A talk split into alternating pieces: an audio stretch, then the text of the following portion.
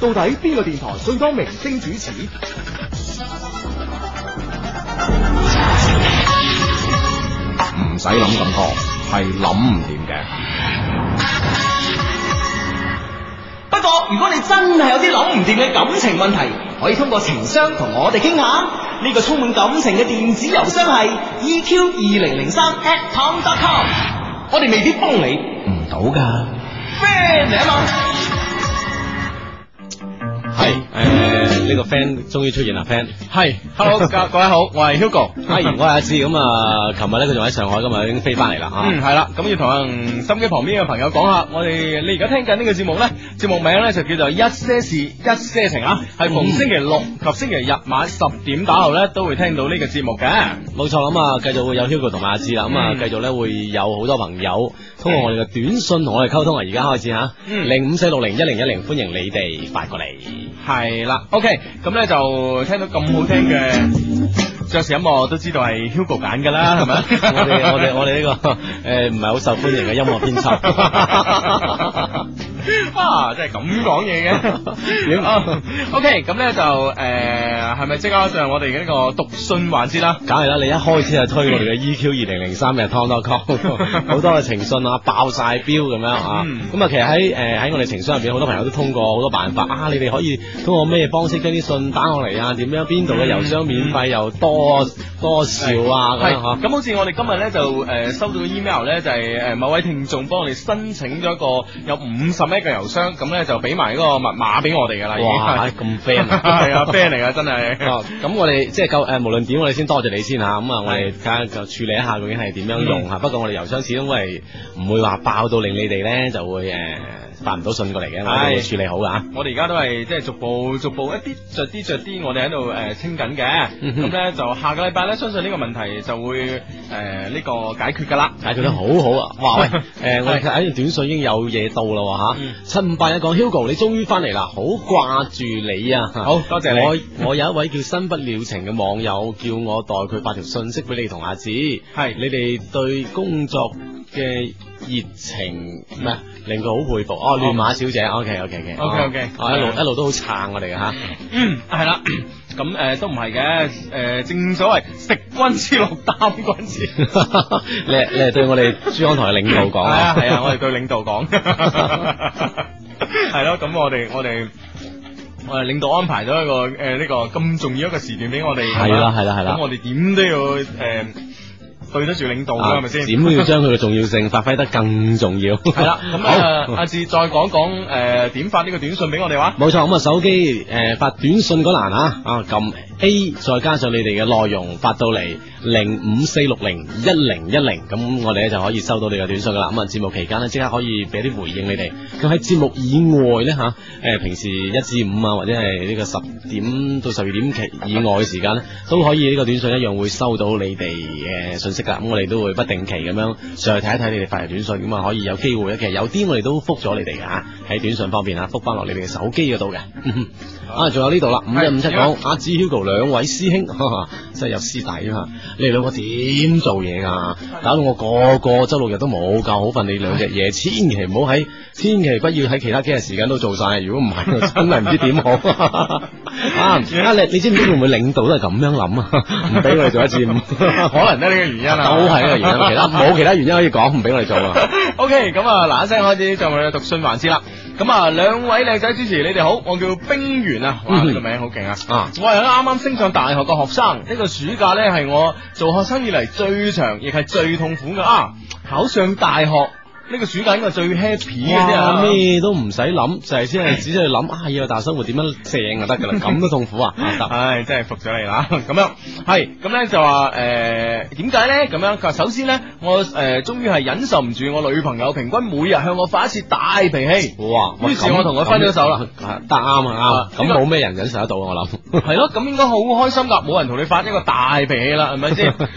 啊，係咪咩？小脾氣就情調，即係大脾氣都幾難頂啊。係咯，咁啊，嗯跟住呢，我同一個本來比較好，後來卻發現佢係好自私自利嘅女網友絕咗交。咁呢個網友啫嘛，係咪？根本唔係你生活嘅一部分。係啊，你其啊實網友呢樣嘢好怪㗎，即係有時就係誒成日黐住，有時啊一下子影都冇埋。系啊系啊啊哈，你着機佢哋喺度，你唔着機佢永遠都唔喺度噶，係咪 先？ 啊咁主觀嘅你講嘢，你只要唔撳包啊，咁或者或者你就算你就算你着着咗機，你唔上 QQ 咁樣，佢都唔存在㗎。係啊，啦呢個係啦係啦呢個唔值得 咩啊？唔值唔值得唔唔值得咁唔開心咁樣。跟住咧，誒不久誒跟住前不久前咧發生咗一件傷心到死嘅事啊！就係我發現咗我一個識咗一年嘅十分信任嘅女朋友，竟然從一開始啊喺度呃我。一段長達一年嘅虛假友誼，真教我傷心得死去活來啊！哦，即係一年有 friend 嘅朋友啊，原來有啲嘢隱瞞咗你，呃咗你，咁所以咧你就會咩啦？嗯，覺得啊好咁樣傷心系啦，佢話咧而家咧，我簡直對所有嘅女人都死晒心啊，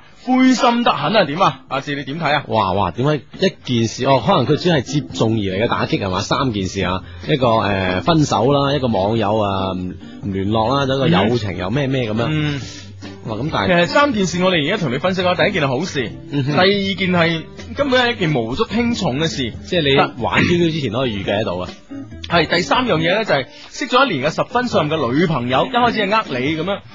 咁诶，誒佢诶係女性朋友啊，又唔係你女朋友，普通個女性朋友啫嘛，係咪先？人哋唔一定咩啊都同你講㗎嘛係啊係啊，唔一定係咩同你講噶嘛，係咪先？係啊吓咁如果咁，你值得好灰心咩？哦，啊而家最大單就係咁啊！呢件事令到佢咧話對女人死晒心，咁你對女人死晒心，換換句話嚟講，你係咪對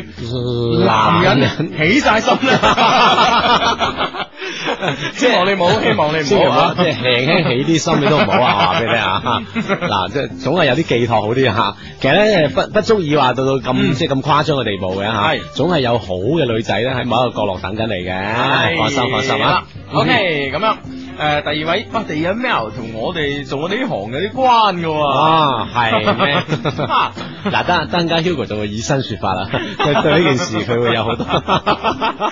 佢咧就 Hugo 阿志，你哋兩位好啊！你哋一定要救我啊！咁救你梗係啦，冇問題啊！我哋成日救人噶，係啊一個星期救幾啊誒幾百人。係啊。我中意咗廣州電台嘅一個 DJ 啊，咁啊哇！哎喂，喂，哇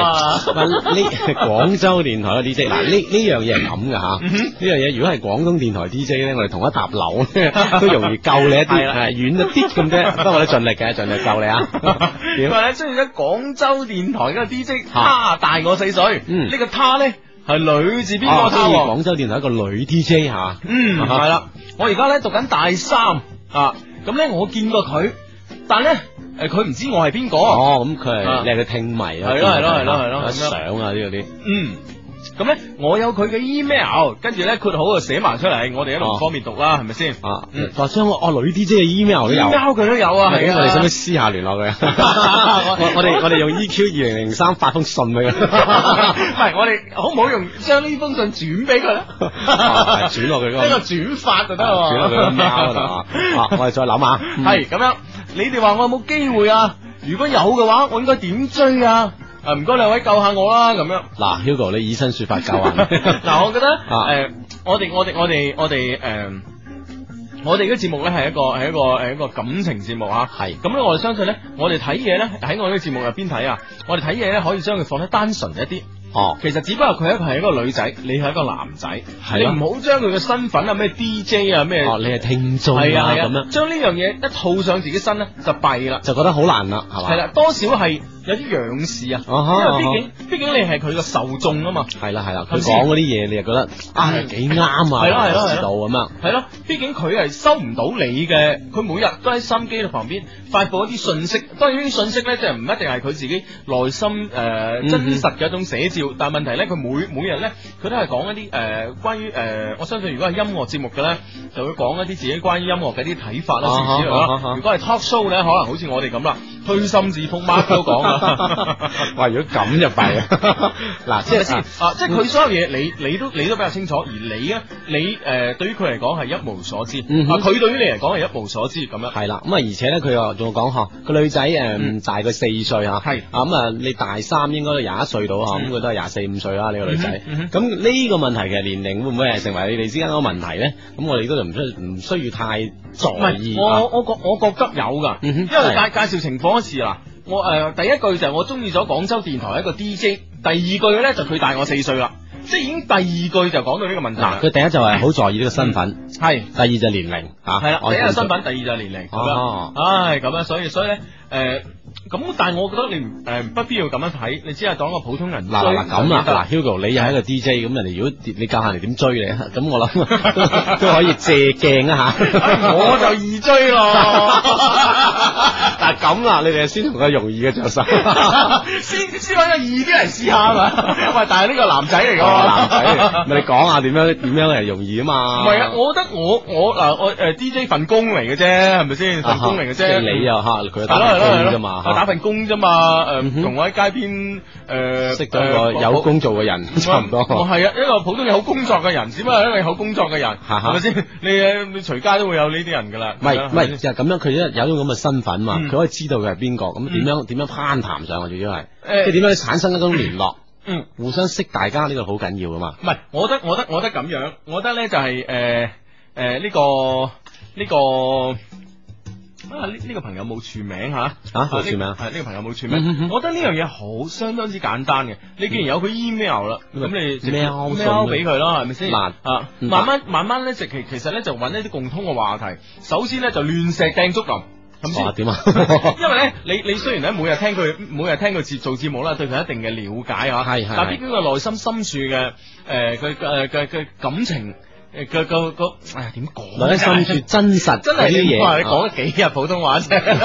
啊 你咪講上海話。講咗幾日普通話搞到廣州話唔順啲，係係咯，即係佢真實嘅嘢，你未必知道。其實我覺得有一種辦法係咁樣噶，啊嗯好似頭先 Hugo 所講吓嗯，你唔一定話真係當正佢一個 DJ 一個嗯咁，即係你需要仰視。但係一開始時候你需要咁樣，因為你每日聽到佢節目吓，係知道佢所講啲咩嘢，係你用呢個 mail 咧嗯發啲嘢同佢探討下佢所講啲嘢。嗯慢慢慢慢，誒咁啊，唔好再講個 DJ 呢樣嘢，講翻其他嘢，咁樣一個進展，咁樣嘅過渡，我諗就自然啲。咁而且覺嗯得啊，呢個聽眾啊對佢節目有幫助啊嗯，或者點點點啊，跟住就唔好再講節目啦。咁啊，一個平等嘅身份再溝通，係啊。掂啦咁唔就。啱，我絕係啦對絕對冇難度嘅，係咪咯係先啊咯係咯有一個女仔嘅 email 啊，係咪先？啊，又又知佢平時咩誒中意啲咩啊，甚至乎佢而家而家啲 DJ 呢啲檔案好詳細噶嘛係，啊中意咩顏色啊，中意着咩 style 嘅興趣衫愛啊，好啊興趣愛好，中意咩戲啊，咩星座啊咁樣係啦，男主角係邊個，最中意邊邊個男主角啊，咁係樣啊係啊最景仰嘅人係邊個，全部都知嘅呢其啲實你人。好有優勢，係啊佢咩都俾你知道晒。係啊，但係你咩佢都唔知，啊 哇！而家真係追我啲我都驚 啊！你唔會驚嘅， 喂，喺呢度呢度呢度有個八零零五四六零一零一零就講啊，你啲 fans 啊，嗯佢話七九七一七九七一講佢話，喂 Hugo 你翻嚟啦。琴晚你喺上海唱嗰首歌好好好難聽 啊！咁不過你出唱片佢第一個去買，因為 friend 嚟 噶嘛，都得喎哦 你。我哋啲憑關 係啊！啊，其實而家好多歌手都憑關係係啊，即係佢首先咧出呢張碟，佢自己先買買低幾千張，跟住 派，好多歌手係咁噶。係啦係係啊啦係啊係啦，特別啲屋企有錢嗰啲啊，係啊佢爸爸好錫佢嗰啲特別係。啊，OK，嗱，你喂你你都有呢方面嘅潛 質啦，有人買你唱片啊， 我唔知我唔知咧，有啲朋友有冇有冇有冇好似人哋嘅爸爸咁錫佢？咁啊主要咧就係上個音響啊有啲問題 嘅，再通過手機 連線啊，係啊，其實都唱手得機嚟連線，仲要咧就係即係，因為我哋有揾個朋友舉高咁樣喺個音箱嗰度收音俾你聽有有嘅。冇企喺張沙發上面舉？冇啊嘛，就係、唉哦，真係哦咁樣。誒、呢位誒零五四六六零一零一零上邊有位朋友問我哋，誒、你哋有冇 QQ 啊？咁樣， 啊嗯，啊，我我就冇嘅，我都係唔玩 QQ 嘅。係我咧就有 啊，不過唔記得咗啦，已經好耐冇玩 好耐冇玩啦。如果要玩咧，真係要重新申請一個啦，咁樣。啊哈哈嗯 OK，咁啊，頭先嗰個朋友就追 DJ 啊，咁啊，相信都唔唔係一個難度啊，因為咧 DJ 好多嘢都係會講俾我哋啲聽眾聽嘅嚇，咁啊，利用你對佢嘅熟知咁樣慢慢溝通，咪成為朋友啊咯。你有佢網址，如果實在唔得，有啲咩情況，通過 EQ 二零三發俾我哋，我哋幫你轉發係，我啊，幫你轉發轉發過去啊係啊，啊好啊係天下呢個咩啊？咩咩天下 DJ 皆兄弟啊嘛 ，friend 嚟啊嘛，係咪先？我哋落手落腳幫你轉發啊， 你幫到你盡。好，，有冇下好啦呢一個個？誒零五四六零一零一零上邊咧有朋友問啊，佢話兩位靚仔主持你好啊，我同嗯女朋友係兩地戀，聽到誒你哋嘅節目咧，我覺得我同佢真係冇可能。哇，啊大佬，我哋唔係咁嘅意思啊，你誤解咗。嗯哼但係咧，我同佢講分手，佢卻講佢絕對係唔會分嘅咁樣。哦吼。啊，我好慘啊，幫下我啦咁。喂，你你失驚無神同人講咩分手啫？除非你呢度係有女朋友或者諸如此類啦。哦我哋只不過咧係誒，我哋上次講兩地情咧，只不過係話覺得係誒喺客觀上嚟講，因為嗯兩地情誒誒，其實其實其實平時啊，就算我哋喺埋一齊都會。都會分手，係咪先冇錯冇錯啊冇錯只不過兩地情咧，誒、呢個不利嘅因素係多多咗啲咁啊！係咁我就意思咧就誒，即係提醒我哋所有，如果一真係有兩地情嘅朋友咧，喺呢方面咧要更加着重啲嗯嚇，即係話要更加正視到你面對嘅困難。咁啊，大家正視咗呢件事咧，就好好容易維係，即係容易維係啲咯，冇咁容易話係啊，咯真係要宣告結束咁樣嘅意係思咯，啊係。咯，係咯，係咯，係咯，係咯，啊，唔係話兩地情一定唔掂啊，大家一定要分手啊，嗯哼打聲分手啊！如果係兩地情，絕對冇呢個意思。只啊哈不過兩地情，我哋講出兩地情有有某啲嘅困難，啊大家要有呢個心理準備去克服係佢。啦，但但將呢件事表明佢，咁啊大家就容易克服啊。OK，係啦，係啦。嗯哼，咁跟咧住就信啦係嘛啊有有一封相當長啊，真係弊啦。阿志，不如你讀啊。哈哈，你你讀開你信啦， 練唔係你要練翻你啲廣州話，你明唔明啊？係啊練下先就得啦 啊 O K O K，嗯 h u 阿志你好嘛，小弟一事相求啊，望能為小弟指點一嗯哼二。啊，诶，開始咧係诶，故事開始咧係上個學期。咁咧有一日咧，我喺學校機房上網咧識咗個女仔，佢咧就啱啱開始上網，好多嘢都唔識。呢、哦個時候咧，我就開始留意佢啦。佢誒生得誒、呃、還可以，嗯哼，咁樣咧令我對佢有咗有咗一啲動心，嗯哼所以咧我就靠過去去教佢。嗯， 此時咧，我哋開始交談啦，因為我打字速度咧，誒、都算快，佢就問我係咪一個電腦高手，嗯可唔可以教誒、教佢電腦？咁我哋兩個咧就誒傾、得幾投緣咁樣。誒、我哋走嘅時候咧就互相留咗對方宿舍嘅電話號哎碼同埋、啊對得啊方嘅名，哇！嗯一哼呢個絕對係我哋嘅聽眾嚟啊！係啊，即係已經 好好純熟啊嚇啲技巧嚇。係啊，好第一次啊，第一次攞電話攞到名啊，嗯，OK。咁樣，跟住嚟呢，我哋經常打電話，佢同我講咗好多關於佢屋企嘅事，咁我亦慢慢喜歡上佢了。哦，於是呢，我就寫咗封信同佢講，我中意佢，希望佢做我女朋友。但係呢，佢對我誒，佢、對我講呢話，而家仲唔想拍拖，只係希望我哋成為好朋友而已。嗯哼，但係呢，我總係企圖想説說服佢，但係呢，佢好似呢，唔誒，亦、不知道自己係唔係喺度中意我，即係個女仔唔肯定自己係咪中意我。哦，即係佢都係係猶豫緊係嘛？啊系係，啦，當我約佢出嚟嘅時候呢，佢啊佢總係會赴約，佢都會赴約。我哋第一次約會嘅時候呢，我叫佢诶将手俾我，嗰時呢，佢呢就真係將手伸咗出嚟，遞咗俾哦啊我。真係聽眾啊，得唉啊，真係，但係哇 你仲使咩寫信啫？你直頭可以覆信 啦。係啊，你可可可以幫我哋做助理 已經啊？可以嚟覆信啦。係係咯啊，佢話㗎，佢話得㗎，打字幾快咁樣。係嘛，OK 係咁樣。咁咧，誒誒身誒，當我捉住佢手嘅時候咧，我從佢手心裏邊感覺到佢心跳咧係好犀利嘅。啊，啊，咁咧，仲有一次咧，我哋一齊出去嘅時候咧，我直接同佢講，誒、呃要佢應承做我女朋友，嗯都哼，未等佢回答啊，我就抱住佢，哇，但係咧佢都冇回避我，哦哇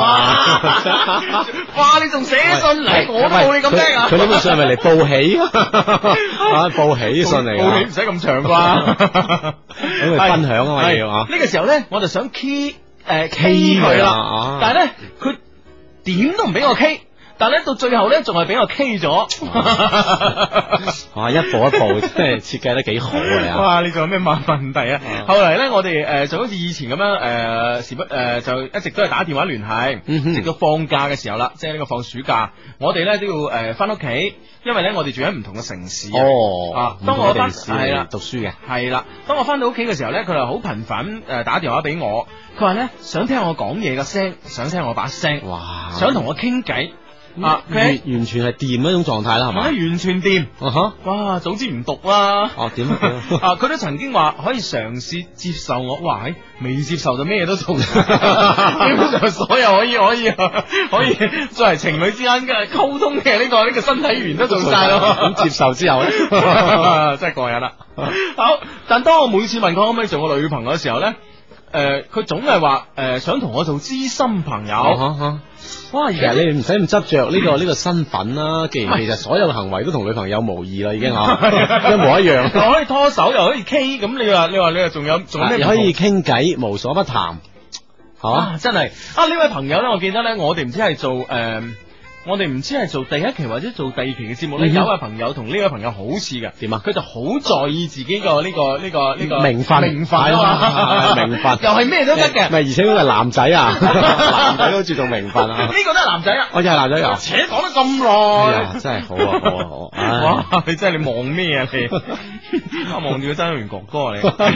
吓真係啊，啊得啊， 啊出邊都有靚女，唔係講， 你啊繼續啊，系咁样，咁咧每次問我可唔可以做我女朋友嘅，總係話诶，誒只係想同我做知心朋友。嗯啊，直到差唔多開學啦，佢打電話俾我，話以後都唔想打電話俾我啦。啊，我問佢點解，佢話冇咩，跟住就收 到線，而且喂就呢樣嘢就好好 Q K 峰回路轉無啊啦啦，啫， 峰回路轉啦。诶、佢咩都冇講就收咗，而且口氣咧變得同以前好唔同，嗯好似有啲嬲。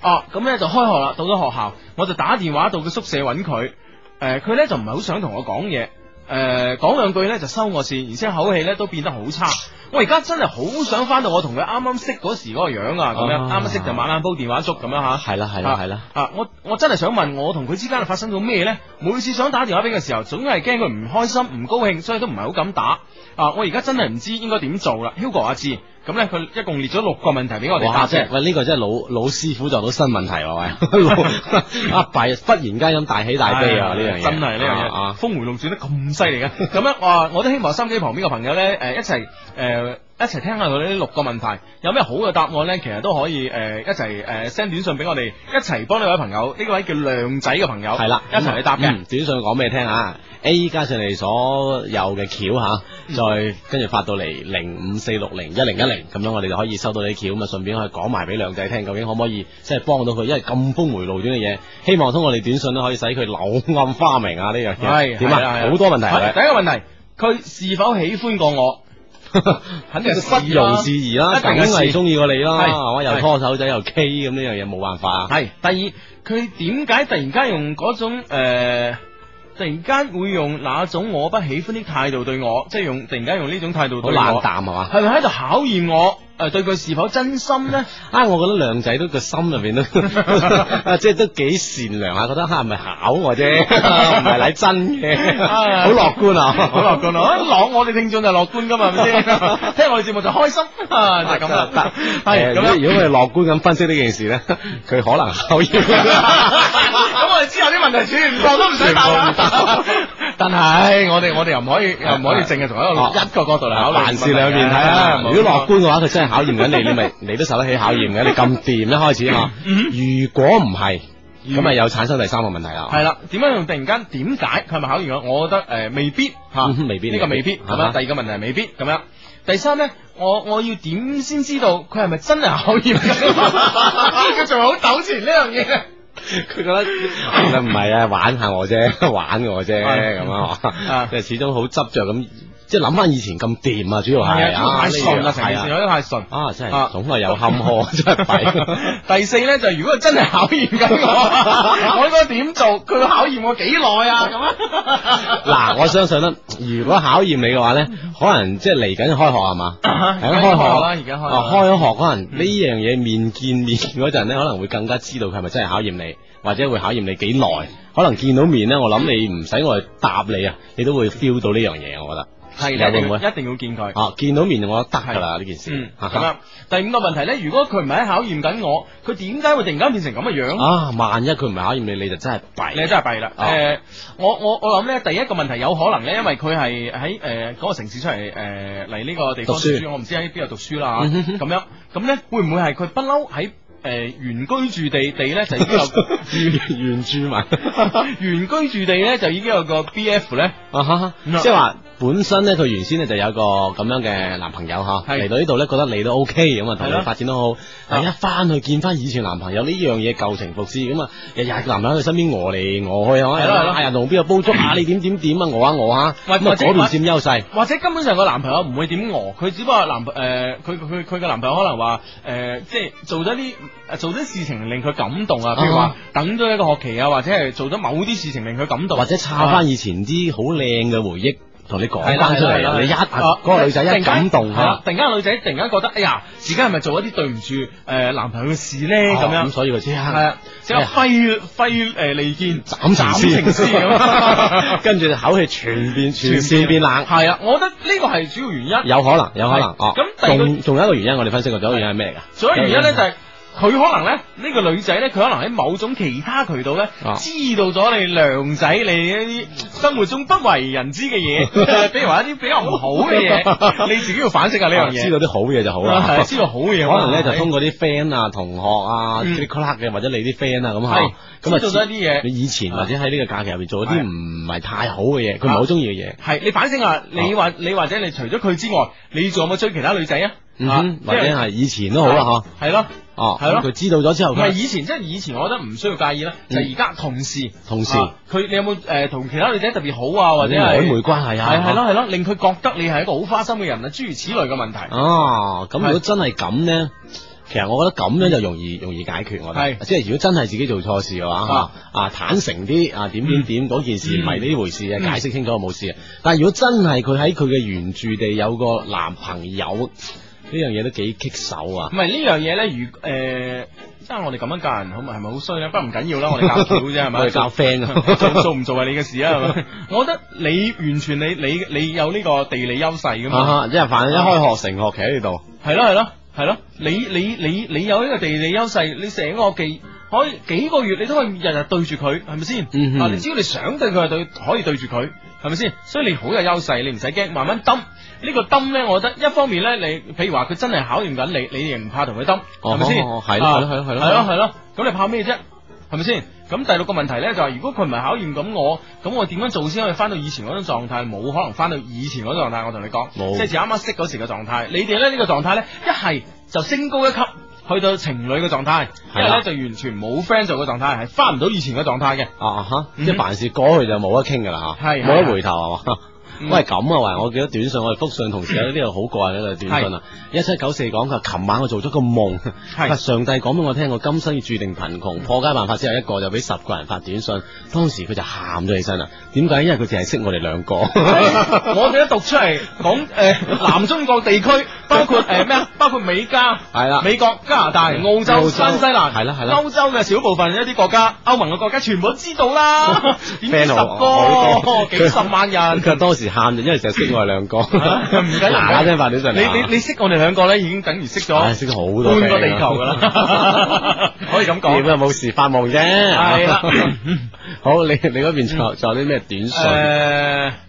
呃咩咩咩？誒、h u g o 阿志有咩好方法？好似你哋咁開心啊！聽你嘅節目呢，係我最開心嘅時間啦，好多謝你哋啊！希望你繼續快發揮你哋嘅快樂啦，咁樣。啊哈哈，一一如既往，一如既往啊，冇問題。系我哋嘅我哋嘅快樂係隨時可以通過呢個電波嚟發射噶，嗯哼同埋咧，你如果係誒、呃可以唔可以即時聽到我哋聽到我哋嘅呢個節目咧，可以上我哋珠江台嘅網站啊，www dot e 九七四 dot com 咁啊，聽翻我哋節目下載嘅。不過呢兩個禮拜咧好似有啲問題啊。係冇錯，啱先同我哋曾音源哥哥傾下偈啊，嗯網誒個即係網站方面有啲問題，咁嗯但係嗰啲節目都全部錄低晒㗎啦，嗯啊一冇問題就上上真上翻去，嗯全部聽得翻啊，冇問題係啦嘅，。冇問題噶，冇問題嘅。嗯哼咁樣，誒，咁樣，誒，有位朋友喎話，誒，誒，好想問下我哋一個問題啊，點啊如何同如何和一個比自己大四年嘅女友保持穩定嘅感情咧？誒，請教下細佬好嗎？救下細佬好啊！係因為我太驚失去佢啦，因為我哋嘅年齡代溝太大咁啊樣，大概呢個意思啦，咁樣。四年已 經唔係有咩咁誇張嘅一個年齡界限啫係嘛？嗯四年，因為只不過係個女仔比佢哋男仔大四年，可能會唔會有啲誒、呃即係外界嘅輿論壓力啦嚇呢件事？嗯，係咯。點解會咁嘅咧嗯？OK，咁我哋咧，誒、半點報時之後咧，先慢慢同你分析呢個問題啊。啊，其實咧，我哋今日嘅話題啊，啊都可能睇下可唔可以傾下呢啲嘢啊？嗯，咁好啦，咁咧就誒、另外咧呢位朋友咧就話 Hugo 阿志，我誒、我同女朋友分手三年啦，不過咧佢又經常俾電哦嗯啊話我，又經常約我食嘢，搞到我又對佢有翻感覺，誒啊哈同、又唔點同佢講好啊？請指教下咁啊，又唔知點同佢講好。哦，哇！因為而家啲女仔都幾犀利噶吓，啊係啊啊啊好容易啊令男仔重新翻轉頭 啊！ 啊，得閒就玩下翻界啊 嘛。啊，你話女仔係咪有翻界天生優勢？ 好，你咪繼續去咯。反正你而家冇包袱噶，我覺得你係絕對 O K 嘅。O OK，啱先咧，我哋讀過幾位朋友嘅信吓，嗯哼分別啱先有封好長嘅信啊，亮仔點樣嗯峰回路轉，點樣柳暗花明吓，嗯希望可以我哋啲計仔幫到你吓。好啦，咁啊哈咧就誒，呃咁咧啱啱誒，而家 Hugo 咧又上翻去呢個零五四六零呢個界面睇啊嗯哼，發現都有朋友係通過呢個零五四六零誒發俾我哋噶，咁咧就零誒希望咧大家咧以後咧逢我哋節目時間咧係發呢個零五四六零一零一零嘅，因為我哋零五四六零咧我哋未必係誒次次都可以睇得到，係，因為咧呢個咧哦零五四六零一零一零嗯咧係我哋節目呢個節目一些事一些情嘅專門一個 number 嚟嘅嗯。咁喺節目內同埋節目外咧，我哋都可以上去睇到我哋同我哋溝通嘅朋友吓。嗯係零五四六零一零一零，系啦，咁咧就不妨讀下呢條短信啦。佢咧我咧就中意一個手機售貨員，我上個禮拜咧寫咗封信俾佢，信內容咧就係我想同佢做朋友，仲留咗我自己嘅姓名同電話，但係而家一個星期啦都冇回覆咁啊樣，點 辦點辦？啊應該點辦？呢個焦急嘅人咁樣。啊手機售貨員啊，Hugo，啊你幫人哋啊，你幫人哋吓啊，咁樣你你你咁樣窒誒咁掟落去盞大海撈針嘅，我覺得係嘛哦係啊，真係㗎啊！你你因為因為你係而家只不過係將你一個誒將你一個點講咧，係將你一個聯絡方式主動權交咗俾對方。嗯哼。對方聯唔聯絡咧係佢嘅事啊，咁中間咧好有好多問題，譬如話對方第一佢覺得，哎呀你咁樣你俾咗佢，佢就打電話俾你，誒、會唔會誒佢、自己都覺得誒、打呢個電話時好忐忑，好係咯係咯係好咯倉促都唔知啦咩人嚟㗎係咯係咯，第一佢唔知你係咩人咁樣係咪先？好，第二咧就或者咧係佢可能係唔小心將將封信或者咩放低咗喺邊度，又揾唔翻係咪先？嗯啊哼第三就可能喺誒、路度咁樣俾人搶咗手袋又冇埋咁樣， 即係好多好多一萬種可能存在。哦啊，你封信去到邊度，哦係咪先？其實咧啊，道理上應該你主動啲，比如講咧，係你啊比如咧喺個手機售貨員啦，嗯我都相信佢有個固定嘅店鋪啊嗯吓，哼比如講你記低呢個售貨員嗰個工號啊，嗯知道呢間鋪嘅電話啊嗯吓，你打佢呢個電話，嗯搵呢個工號嘅女仔或者形容呢個工號女仔，同佢產生一個對話先。啊，你有冇我信收到信啊？點點點點點，嗯因為你已經有信俾佢啊嘛，嗯哦，即係將呢件事提翻出嚟，我諗就容易接觸啲， 係嘛嗯係？啦，係啦，係啦，啊，我覺得我覺得應該係咁咯，係咯係咯 OK，係咯咁咧喺呢個誒呢度咧有誒有朋友嚟覆我哋啱啱嗰封信喎。啊哈，點講啊？呃誒，佢話女仔都係咁噶，口是心非，直情係中意你啦。就啱啱我讀嗰封信啊，佢話係咪考驗緊佢嘅哦封信啊靚仔嗰佢封話佢直情中意緊你啦。啊誒，俾你咩又俾你 K 咁樣。 啊，佢話做誒誒，佢話呢個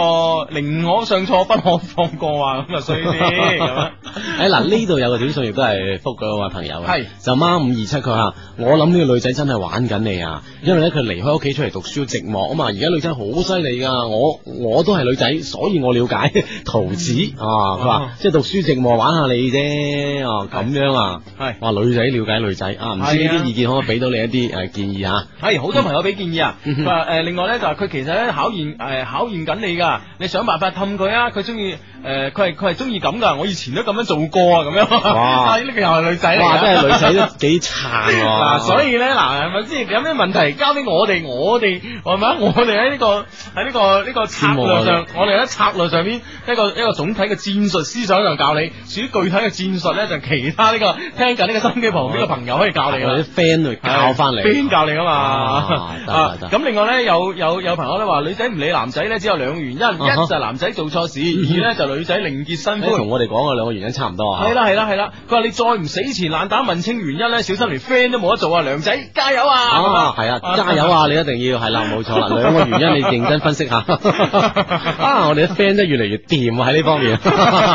哎，咁啊，哇！集體打救我哋要，點啊？佢話诶，喂，你救诶、呃你你要救下我哋一一二宿舍全體人員啦，啊哈因為我哋全部都失戀啦，啊 一齊失戀啊，咪好過人開 party 啊嘛！喂，如果如果對對方嘅女仔都識嘅，都啊嗰邊 一班人都幾慘，又同時一齊失戀咁。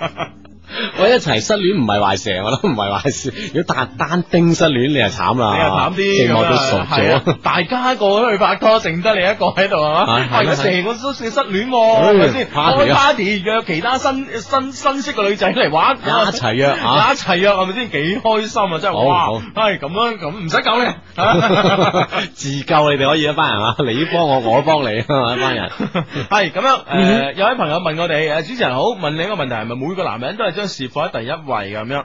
诶、哦阿志你點睇？我相信好多人都會係咁啊，都會係咁，即係即係話特別咧，誒、你話學生階段啊，比如講大學嗯啊，K 啦，可能談感情嗰陣咧，就卿卿我我部分好重要呵。係但係出咗嚟做嘢，因為面對社會啊，K 啦好多壓力嘅情況下咧，嗯佢、不得不嚇將呢件事放喺首位啊，唉，係啦係啦，係嘛？冇辦法呢件事。冇辦法嘅，嗯哼同埋咧，啱啱我哋食飯嗰時咧，都都有傾呢個問題啊嗯哼因為我哋有一個朋友咧，就即將同一個幾成功嘅男士咧，就誒、呃即係而家已經同緊一個成功嘅男士拍拖，拍拖咁樣哦但係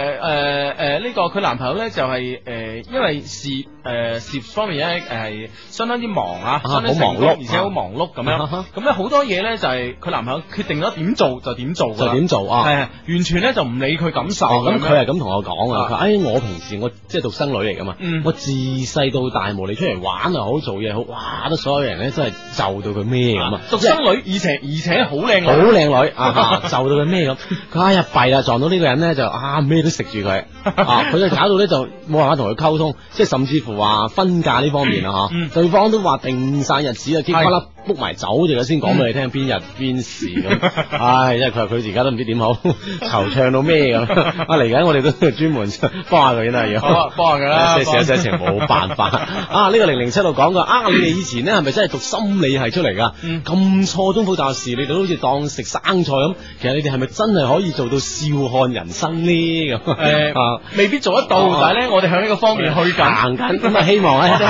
啊行緊嘅同時咧，帶埋你哋一齊行呢個方向，好唔係好啊啊？大家開心心咁踏人生路，幾過癮啊 O K 啊啊，係咪嗯先 OK，咁咧就誒誒，哇！呢位朋友係明顯嘅係我哋嘅新聽眾啊，不過都覆下佢啦，嗯係咪哼？啊，兩位 DJ 哥哥，你哋好，我想問你一個問誒問呢個一些事一些情嘅節目，係咪每日都有啊？哇我覺得你哋做得好好啊！嗯東哼誒東莞嘅 Vincent 上咁樣啊。東莞係啊嘛？誒，我哋就唔係日日都有，不過都有兩日，星期六同埋星期日十點以後，夜晚十點以後咧到十二點都會有 Hugo 啦，同埋我阿志咁出現嘅。啊系，但系咧，我都知道有啲朋友係日日都聽我哋節目嘅，因為佢 send 咗呢個 email 俾我哋啦。啊哈佢話咧就係佢晚晚都诶 down 诶，佢將我哋節目 down 咗嚟，晚晚聽一次先 瞓。哦因為咧就我哋從五月份開始嚇，都有好多期節目喺我哋嘅嗯 w w dot e 九七四 dot com 上面，我都可以逐一 down 落嚟慢慢聽啊嗯哼，咁樣，咁咧诶，誒啱啱咧就講完一個女仔係賣手機㗎啦，而家有個女仔係賣麵包㗎啦。有位朋友咧就話我中意咗一個賣麵嚇。包麵嘅。包少女，我我而家咧只好每日去食麵包，冇辦法再進一步啦有。有冇肥到啊？體體重有冇進到啊？ 哦，冇買啲咩全麥啊嗰啲啊，健康啲都好嘅啊。哦即係體重啊進進幾步， 感情啊冇法進一步啊，真係。 系咁樣，哇！我哋我哋都诶帮咗個零售業不少啊，老老實實啦係咩？之前有诶呢個糖水鋪啦啊，，跟住又誒專賣店啊啦專。賣店啦，Edison 啦，啊都都係掂 嘅成功嘅，啱先又有手機都係鋪，成功嘅啊咁啊麵包鋪，其實我覺得相信呢個辦法啊，真係揾日我哋揾一期總結一 下對零售業點行啊，喂，乾脆咧，我哋我哋揾一期咧係係诶零售業、批 發業、電信業、銀行業咁 樣。嚇電台呢個傳啊媒業。係咯，傳媒業啊，係啊，今日今日有個 email 話點樣追女 DJ 啊啊，仲有一個咧就係誒呃點樣追誒誒誒學咩學學界學子 啊！ 哇，真係啊，七十二行啊啊唉，遲早個節目要行咁樣啊！ 好，呢就係行到一個好專業化嘅道路上啦，啊已經係。 會啊，我哋一越做越專業㗎啦。 O K，咁樣誒，咁誒食麵包， 食麵包可唔可以用翻糖水橋啦？都得㗎我覺得誒上，因為呃咧誒，可能有啲朋友新聽唔知啦，因為我哋誒之前幾期我都唔係好記得啦。之前幾期咧誒有個有個女仔誒，如果冇記錯，誒個名叫咩？Cinderella 係嘛？唔記得係邊個啊啦，係啦真係我真係唔唔敢係好包。唔係好記得，係 sorry 對唔住。嗯哼誒咁咧就誒佢喺個糖水鋪咁樣，我哋就教咗條啊橋，哈就咧嗌佢誒同嗰個誒賣糖水嘅哥哥講，喂誒街誒邊度邊度有有啲仲好食㗎，咩咩糖水啊，你哋要跟人學下嘢啊咁樣哦咯，。即係用呢個令個行業嘅特徵啊，同佢產係啦生係啦搭訕。咁呢樣嘢咧用喺麵包鋪度咧，我睇怕又唔係好得。因為點解咧？因嗯哦為因為啊隔咧隔。離嗰個豆豆沙包正啲啊 嘛係，因為咧而家啲賣麵包嘅咧，你你都係誒誒，我唔知係誒你係你係嗰啲嗰啲誒麵包屋啦，定係嗰啲呃誒誒同人攞貨嗰啲啊啊啊啊？啊，因為你比如話你攞開邊間嘅，咁你你冇理由你你話誒第二間好食啊咩咩咩東咩堂好食啊，你攞東咩堂啦，咁啊係咪或或先？者姓咩男啊嘛？ 冇可能噶嘛，嗯啊呢樣嘢都有啲難啊，喂阿志，難嘅交俾 你啊。 啊咁啊！嗱，我我我哋諗一諗先，諗一諗先吓，你俾俾時間我哋。 係啦，諗一諗先 諗唔到啊，諗唔 到啦。 嗯嗯嗯，我咪一樣嘅啫。其實其實一條橋都簡化起身咧，就係都都係你可以咧就誒、呃你你你邊間鋪都好咯，嗬、嗯哼哼你買一個你覺得最好食嘅麵包。嗯，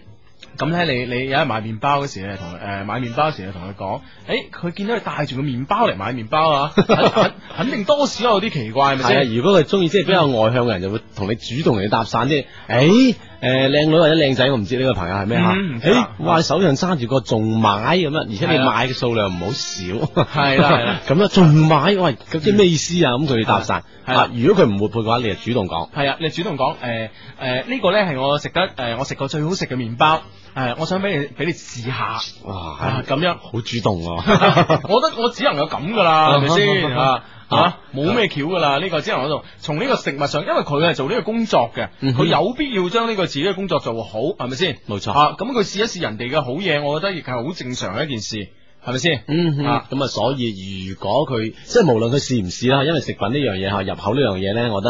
得誒佢、可能會比較慎重，佢會唔會試？但係你咁樣嘅舉動咧，會令佢產生咗興趣同埋好奇。誒、真係點點點，佢就問你係邊度啊？即係唔一佢唔一定會食你手上嘅麵包，係佢問你邊度，你講俾佢聽邊度，佢自己可能會試。咁啊，下次再買麵包啊，跟住佢咧就會、啊就會答翻誒點啊，試過未啊？跟住啊咁吓。係啦，咁你就揾會你揾一個話題係啦，啊哈哈呢個話題你你你，因為你賣麵包嘅，你你絕對唔可以同佢講電影啊，啊 講其他，或者佢佢都係一個電影愛好者，係咪先？啊使某你個可以講緊某出戲某人物揸住個麵 包， 你唔可以同佢，你即係話佢講翻呢個專業嘅嘢啊哈啊，就包括啱啱嗰位朋友話誒同佢手機售貨員咯，因為佢佢既然係做呢啲工作，佢必然對手機嘅係又好了解嘅。哦，本身啊佢有個專業嘅素養喺係度啦係啦啊係。啦，咁你你你你可以從佢專業呢方面入手，佢會感興趣多啲，好嘛？啊哈咁 OK，答完你啦，咁啊樣喂，呢度有個朋友好過癮啊啦，六二三零講，兩位主持人哥哥，我睇你節目名應該叫做《愛情夢工場》，你哋好唔好啊？ 誒，大路啲啊呢個名啊，叫 《愛情夢工場》， 唔係我哋係好好實牙實齒㗎，唔係下靠發 夢㗎， 真係幫到你真㗎。係幫到你噶啊哈。 OK，咁樣誒，又到呢個時間啦，睇呢個時間咧，又差唔多到我哋嘅呢個咩啊誒每個誒每一期節目必有嘅呢個心理測驗哦啊好好多我哋嘅 friend 吓，係通過我哋嘅 email 啊，同埋通過短信講，誒你你哋嗰個心理測試超準，仲有啲人咁評價，呢個評價我覺得都。可謂中肯啊！佢咧誒，其實咧就係、出心理測試咧，就係、喺電台入邊咧好多節目都有咁樣。嗯啊，不過聽你哋兩個心理測試覺得特別過癮 嘅，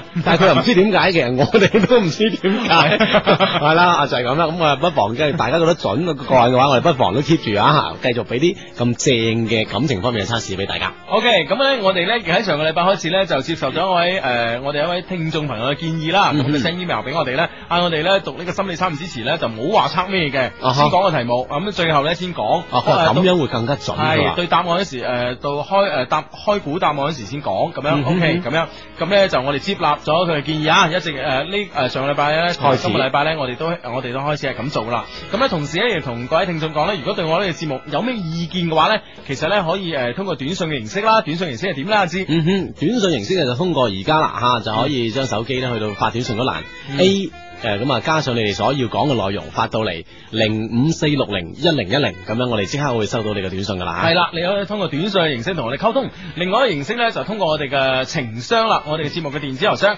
係 EQ 二零零三 at tom dot com 嘅吓。嗯哼，冇錯，喂，放心，將可以將你嘅情信發過嚟，我哋第一時間可以睇到啦，而且可以揀取一啲信件咧，係啦覆你啊你 吓。系啦，我哋係逢喵必睇 嘅。喂，聽講好似同以前嗰個改咗個字 啊，好似改咗個字啊。啊 O K，咁樣心理生嘅題目係咁嘅，假如你咧係一個職業嘅神偷啊，哇，係一個神偷啊，假如啊，係假如你係一個職業嘅神偷嗯哼，啊受僱咧去取一份機密嘅文件啊。哇，做戲啊嘛，系啊系啊，哇！好似咩特工職業特工隊咁啊，係咯係咯係咯係咯 Mission Impossible 咁啊 可能嘅，可能嘅呢件事。 系，而且咧走佬啊，唔係逃亡計劃咧，亦似上 着草啊嘅感覺。着草計劃都設好係啊啊，！着草計劃咧已經設想妥當，諗天掂晒衣無縫啦啊，冇任何後顧之憂。嗯即係總之你攞到咧，你肯定着着着草得走啦。肯定走得到，係啊安全啊，係啦肯定無恙嘅。啊係咁，你會用邊種方法咧吓？咁樣嗯哼，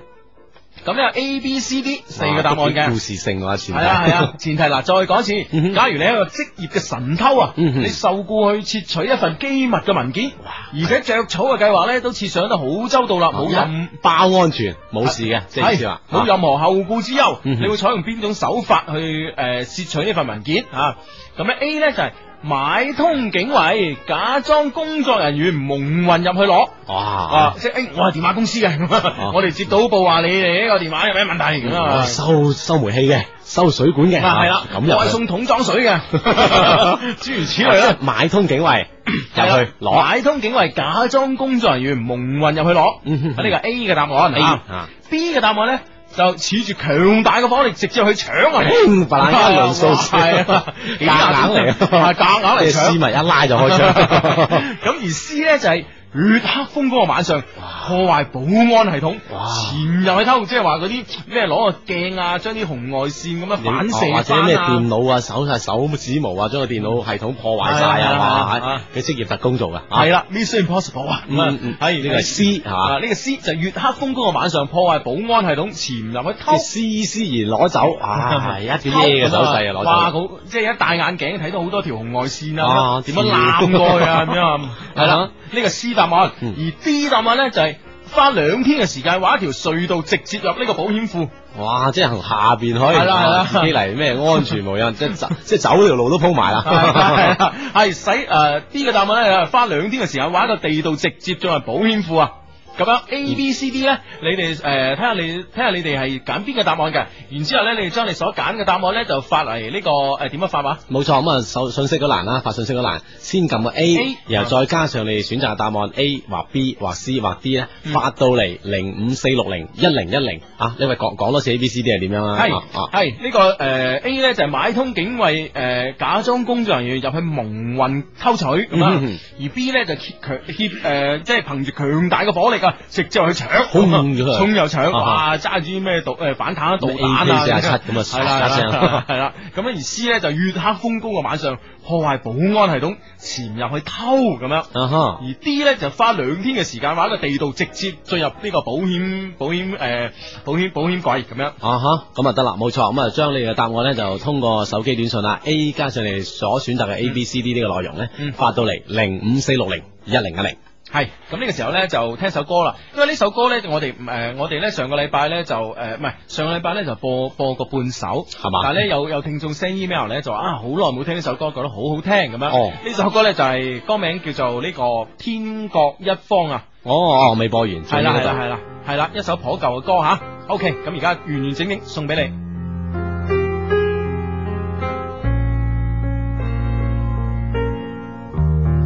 今日你同我天各一方，你有你嘅生活，我繼續我嘅忙碌。但假如有一日我哋真係喺路上面偶然咁撞到，我哋會點下頭問候一下，然後已經唔知講咩好，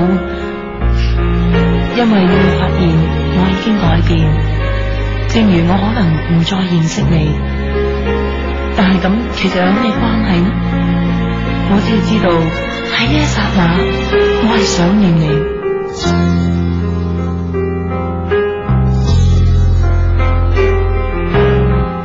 谁令我能靜心一片，令我輕柔如水冰天，令我心靈回復天地，令我拋棄內心偏關。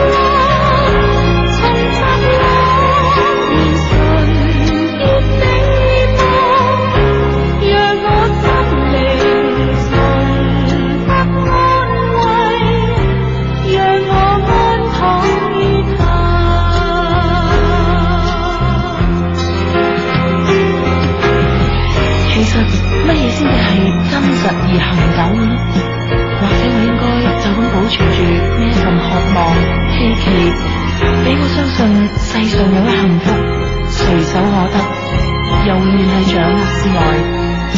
有時激情捉喺手裏面會化為灰燼，反而藏喺心底可以歷久常新。貪求之無只因痴，一切眼淚思憶都係徒然。誰令我能情深一片，令我輕柔如水冰天，令我心靈回復恬靜，令我拋棄內心牽掛，重拾我年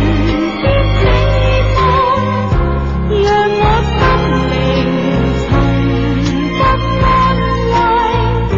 讓我安躺於他，讓我安躺於他。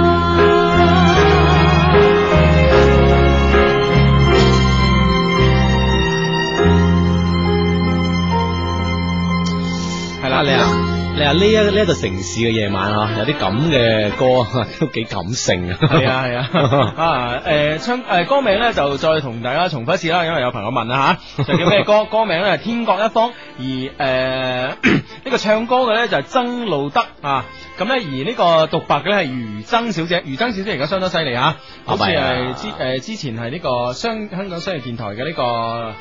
诶總裁定執行董事。類似咁嘅人物啦吓，係話晒事咁樣啦，係話究晒事竟咁樣 title 係咩就未太確切。系啦，，咁而家咧就應該係诶诶電信盈科有間公司就係都係做好似做總經理。嗯哼，冇錯冇錯，咁樣喺呢度。 OK，咁咧就講翻呢個呃講翻呢個答案啦。咁咧大家咧就發咗好多好多個人，但係都好單一喎、唉大家係咪係咪冇聽清楚個問題咧吓？咁誒樣個選擇唔係啊可能都係大勢所所趨啊。大勢所趨係嘛？係啦係啦係啦，好選擇嘅即係好單一嘅答案，我哋不妨將題目再講多次先好嘛？係，我嗯哋嘅題目咧就係假如你一個職業嘅神偷啊，受雇去偷上一份诶機密嘅文件，而且逃亡計劃咧都設想得相當之周到啊！嗯哼冇晒所有嘅後顧之憂，你會用邊種嘅方法咧？咁樣 A 咧就買通警衛，假裝工作人員蒙混入去攞哦， ；B 咧就诶恃着強大嘅火力啊，直接去搶。衝入去。係啊啦，而 C 咧就月黑風高嘅晚上破壞保安系統，潛入去偷咁樣；嗯而 D 咧就嘥兩日嘅時間，唔係應該係花兩日嘅時 間，挖呢個地道直接進入呢個保險庫。咁嗯樣哼，嗯嗱誒，其實咧喺我哋講答案之前，我睇一睇啲朋友選嘅理由嚇嗯哼。零一七一講佢話梗係選 B 啦，又冇後顧之憂，用強大武力衝入去搶，幾有型啊！係俾嗰啲全職殺手誒嗰個咩反反丁啊丁啊仲型 啊咁啊反丁龍市。啊！跟住咧就誒八零六喂，喂三，講起反丁龍市咧，好啊哈多人話阿志啊，好啊點啊多人話你似足嘢內風喎，真係啊係 啊，咁有型啊！死啊死 啊！唉，哇咁樣都零四六零一零一零會爆嘅點 算？ O K，睇翻其他啊，跟住呢個咧就話誒九七四七講我梗係揀 C 啦，將機密攞走之後，斯斯然第其他人一啲都唔知道。咁啊，仲有另外一個咧就係話誒，我覺得呢選 C 咁先係具備神偷所具有本領，嗯選 D 啊太蠢啦，就要做先做苦力嚟挖隧 道。啊，而家啲人爛咗啊係嘛？ 喂，其實咧講起呢個 D 嘅答案啊，我記得咧，诶、我诶、應应該係唔係好耐之前咧就睇過一個報道啊，睇個報道咧就係呢個深圳啊，深圳警方同埋呢個香港警方咧就好似破獲咗一個诶、一個啊，唔係深圳警方咧就喺呢、個个诶、羅湖羅湖呢、個个诶边、邊境啊。嗯，點啊？ 诶、羅湖邊境咧，咪有咪有咪一咪一咪一咪一個河嘅咁樣，嗰條叫深圳河啊。嗯啊啊啊，咁個大壩嗰度上面咧發現咗個窿喎，個窿唔係好大嘅啫。個窿咧就係、呃可能可能放得一箱呢個即食麵咁大啦，啊哈啊個窿唔係好大嘅，啊咁啊順住個窿一直查過去咧，原來咧就喺誒深圳嗰邊咧係有啲呃出租屋入邊啊，嗯個地下挖出嚟嘅窿，哦就估計咧係作呢個走私嘅用途咁樣，哦哦哦啊，咁咧估計咧就係、 就係話可能係誒、呃即係通過一啲繩啊拖一啲貨物出去啊，哦拖啲嘢出去啦，總之就啊，咁樣哦即係唔係人可以捐出去嘅，估計咧就唔係攞嚟偷渡嘅，係啊係攞嚟走私一啲走私物品呃走私啲物品嘅貨咁物啊哈啊，哈哇！深圳警方啊相當之神勇啊，啊哈破獲咗呢條地下通道啊 ，你咪講呢啲真係有人做啊！ 真係啊，真係有啲你 賊人做噶，真係。啊，仲有咧，诶、啊呢、個个诶八八六零問嘅阿芝，你隔離嗰條友嘅名係咪英文喎 ？Hugo 诶，系啊，系啊， H U G O 啊，少少 Hugo 啊 Hugo，嗯哼，嗯啊跟咁啊住啊你講咁咧，啱啱咧呢個我哋播歌嘅時候啊，我睇咗一條短信咧，相當之有趣嘅。點啊？呃诶，佢話咧，诶，你哋兩條友咧就诶咩有有聲啊啲人係咯，飛嚟咁啊，自己有嘛 叫 哦，咁咁咁理解會容易接受啲。 诶，啊呢呢位朋友咧就話你哋兩個咧，诶感情方面咧咁耍家，會嗯唔會有一日诶诶會唔會有一日老貓燒須啊咁樣？ 我哋其實每日都擔心緊， 我哋有呢個危機意識，你放心。做人啊，無論你做邊方面啊，無論你邊方面幾出色啊，都應該有一個危機意識，咁啊容易成功噶。啊，話俾你聽啊，啊咁無啦啦搞你，喂，我哋嘥緊時間啦，報時啦咩？報時之前講你係诶，呃報時之前講啦，好嘛？啊哈。咁咧就報時之前可能講唔晒，講唔晒，到時之後講啦吓。咁啊，咁樣啦，繼續咧，通過呢個因為時間關係啊， 你繼續可以喺呢個我哋未講呢個正式嘅選擇出嚟咗代表你啲咩嘅嗯話，繼續可以通過短信啦，A 加上你哋所選擇嘅 A B C D 吓，發到嚟零五四六零一零一零咁啊，測一測啊，究竟你喺呢個心理測試上面咧係表現出邊種嘅特徵咁啊？神偷冇問題，一種咧就係話扮工作人員入去啦，一種就夾硬靠火力啦，嗯一種咧就話破壞誒嗰個保安系統啦，一種就刮誒挖地道啦，分別就係 A B C D 發過嚟零五四六零一零一零嘅嚇。系，當然你仲有其他問題咧，都可以發嚟我哋嘅情商噶噃。我哋情商咧就係呢個 number。到底邊個電台最多明星主持？唔使諗咁多，係諗唔掂嘅。不過如果你真係有啲諗唔掂嘅感情問題，可以通過情商同我哋傾下。呢、個充滿感情嘅電子郵箱係 EQ 二零零三 at tom dot com。我哋未必幫你唔到噶， friend 嚟啊嘛。係啦，咁咧就喺節目之外咧，可以通過呢個情商同我哋溝通啊。節目之內咧，當然係通過呢個零五四六零一零一零同我哋溝通啦。冇錯，因為你哋係我哋嘅 friend 嚟噶嘛。OK，咁啊，繼續咧會有我哋嘅好正嘅頭先一個咁嘅我哋嗰個心理小測嗯試啊。心理小測試咧，啱先你哋講過啦，哇，個神偷都好攞命啊。咁啊喺我哋最後公佈之前呢，好多朋友嘅選擇咧，紛紛出現喺我哋呢個零五四六零一零一零呢個嚇呢、個平台啊短信平台上邊啦，好多人都有理由啊。呢、個係今今日今日啲聽眾咧，我覺得咧就好好，即係好好啊！聽眾係啦係啦佢佢以誒以以往呢聽眾咧，通常咧就會揀 A B C D 啊咁樣哦嚇，哦諸如此類就會發過嚟，一個 A 一個 B 一個 C 咁樣啊諸如此係類。啦而家今日都唔係喎，今日好多大部分聽眾咧就講原因喎。系啦， 嗱分別有啦，咁啊一五九四講，梗係揀 A 啦，因為如果真係衰咗嘅話，仲有兩個門衞幫下手解圍啊嘛，有啲道理啊，買通咗 佢啊嘛，啊得喎，好七孖二三講啦，啊我揀 C 咧就合情合理啲，咁樣就適合咧嚟竊取啲。即係機密啊，C 就容易竊取機密嘅，係仲有一個啊，呢、個呢、個都幾個人，嗯就話二九四二佢話我揀 D 啊，因為神偷都係人都要命啊，揀 D 啊，安全又冇人知，一舉兩得啊，哈哈哈咁啊，啊呢位我呢位朋友咧就話我揀 B 啊，得手之後咧，我仲可以點翻支煙，當自己屋企咁樣行出門哇口，幾有型啊咁哦 哇！而家啲人都算啊！講求有型嘅最緊要啊， 有型要命啊呢呢個仲好過啊！ 你話八一孖二講佢話，我會揀 C，因為如果選 B 或者 D 咧，就太愧對神偷嘅名譽 啦。A 咧又會引起保安嘅注意，如果而保安就外奸啊， 哇！都係要話要講名譽喎，對得住自己個名啊，啊得 啊！ OK，咁呢個時候咧就 Hugo 咧就公布呢個答案啦。嗯其實咧今日呢個心理測驗咧測咩咧？係測你嘅愛情觀啊，啊，愛情係觀啊啊啊哈，測你愛情觀同埋而家呢個愛情嘅狀態啊。會係點樣啊？係係啦啦，分別 A、B、C、D 代表 A 啲 B 咩 C 咧 D？啊，OK，嗯哼咁咧就诶，呃首先揀呢個 A 啦，A 咧就你對於而家嘅戀愛诶嘅狀態咧就彷徨不安，哦缺少一啲安全感啊！你而家咧對愛情咧既期待又害怕被傷害，唔知應該點去愛啊？係诶，應該愛咧定係诶走開咧咁樣吓？哦，即係應該繼續誒落多兩錢力去衝入去，繼續啊深啲定係唉算就啦，此打住㗎係啦啊啊雖然你嘅條件咧都唔差咁樣所以啊啊，你總係誒、呃但係咧你總係冇辦法完完全全咁咧，將你自己將你自己人嘅成個身心都交俾對方。哦，即係啊即係唔係好完全投入呢段感情，係啦即係係啦，仲係有啲技係啦啊技啊咁係係啊啦啊，係呢種狀態嘅。嗯嗯嗯而 B 咧就協住強大嘅火力嘅直接去搶啊！衝啊去砰砰聲，把聲 啊，扮有型嗰個，好啱嗰個啊！咁咧，咁咧，如果你係呢，你係揀 B 嘅咧，你嘅戀愛哲學咧就係、只要我喜歡，有什麼不可以？哇得 啊喎，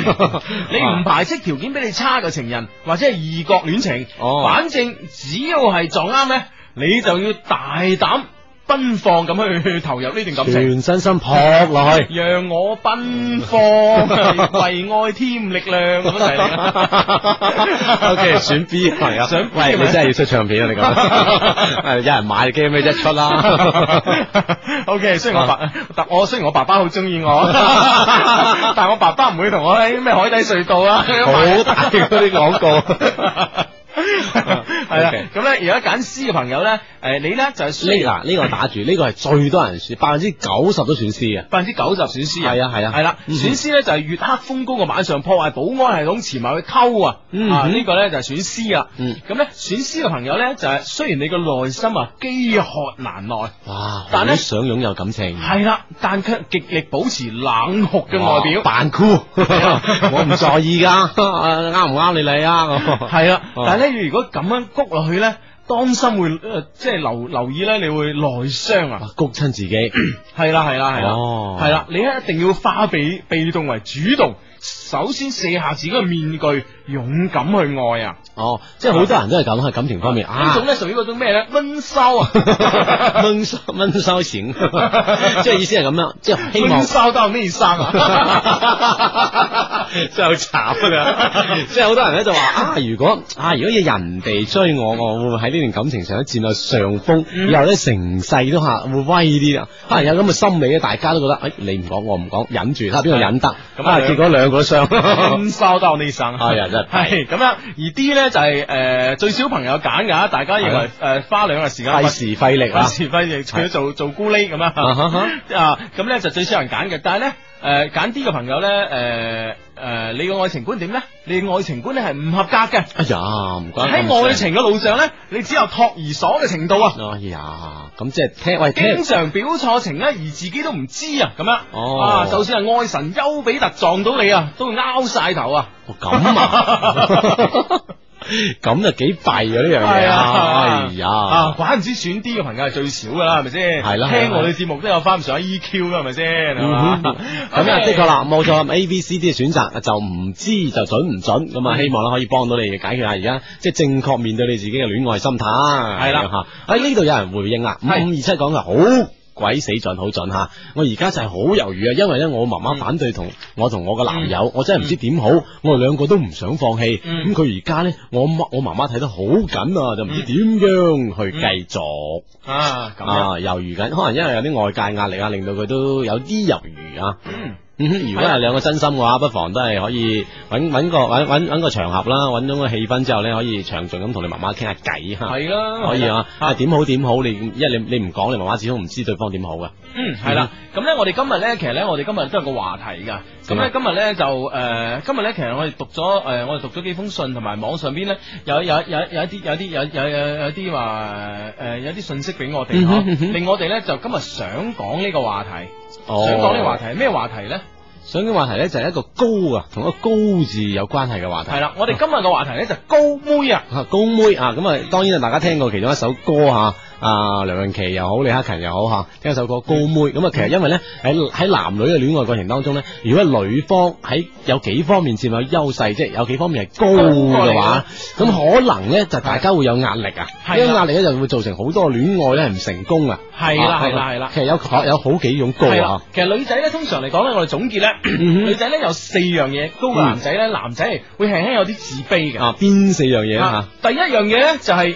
最緊要嘅就係女仔比男仔嘅收入高，或者哦屋企比男仔嘅屋企身家誒屋企嘅環境比男仔嘅屋企環境要好，身家厚過你身，家厚，收入高。哦，呢樣嘢咧，男仔係最最接受唔到、最係啦自卑嘅。啊，俾佢一種好無形嘅心理壓力，啊係 咁啊令啦到咧呢段咁嘅感情咧就坎坷好多好多好多。咁啊，另外咧仲有啲高噶吓。系另外一種高咧就係 學歷高啦。學歷高咁啊，女仔嗰邊咧又話碩士又博士，係啦啊，甚至乎博士後 咁，你啊高中生、中專生，係啊馬下手啊初中生，係啦，哎呀，呢種嘅差距咧，又係令男仔咧會好自卑嘅。嗯哼吓啊咁樣，咁呢個第二種高嘅，第二種高啊第三種高咧就係呢個诶诶，啱啱我哋有短信嚟啦，即係大四年啊嗰啲人，啊年齡係啊，年齡即係女女 仔大個男 仔，系啦，女仔嘅年紀大過男仔，呢樣嘢咧係又啊係又係男仔。啱啱都有個短信嚟，我哋之前诶诶呃十點鐘半點冇時之前，我哋咪讀咗個短信嗯嘅，嗯嗯佢話大我四年，四年點辦啊咁樣。啊，其實咧，其實好多男仔好介意，好好似我我哋有個 friend 姓麥嘅咧，嗯啊，佢話啊就係唔能夠大佢一日都唔得，但係啊咧只要女仔細佢一日啊，咁都得啊都接受，啊啊就係呢個呢條係線啦，啊 一日就哎都唔得，係啊！係啊呢個人真係，怪唔知佢到而家冇分結。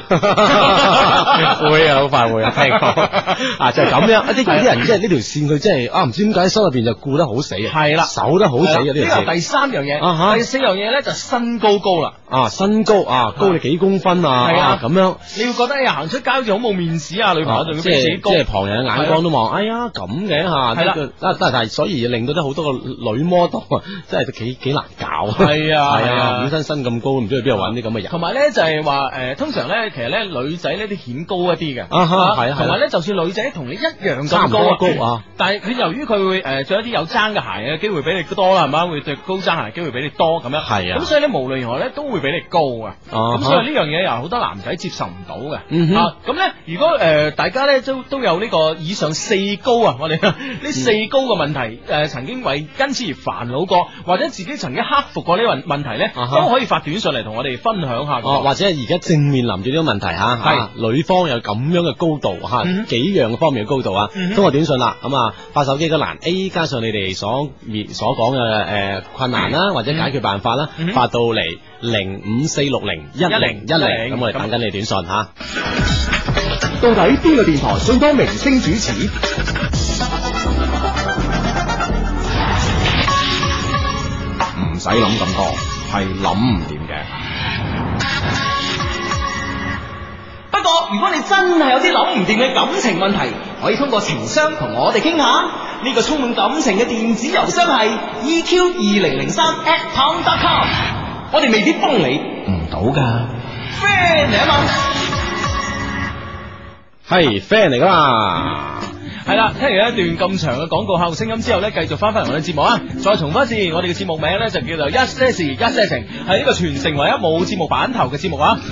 诶，好啊快我哋將你唯一變成唔係啦。OK，會繼 續一些事一些情嘅兩個主 持啦，分別有 Hugo 同埋阿志。咁啊，今日我哋話題咧就講下高妹吓。咁啊，高妹當然除咗有佢嘅身高啦、啊年齡啦，或者收入啦，或者佢學歷啦，比男方高嘅話吓，呢個時候咧可能呢段感情咧會輕輕有啲阻滯。咁啊，通過我哋嘅短信咧，可以同我哋一齊分享呢件事，你係點樣克服或者點樣回應嘅？就係通過零五四六零一零一零等住你哋嘅短信啦。咁啊，呢度有位朋友要講啦吓。嗯，啊，就係咧五五二七講佢話，我媽咧就係、話我。誒、呃即係媽媽咧，就係話佢咧同佢男朋友咧就係唔係門當戶對，因為咧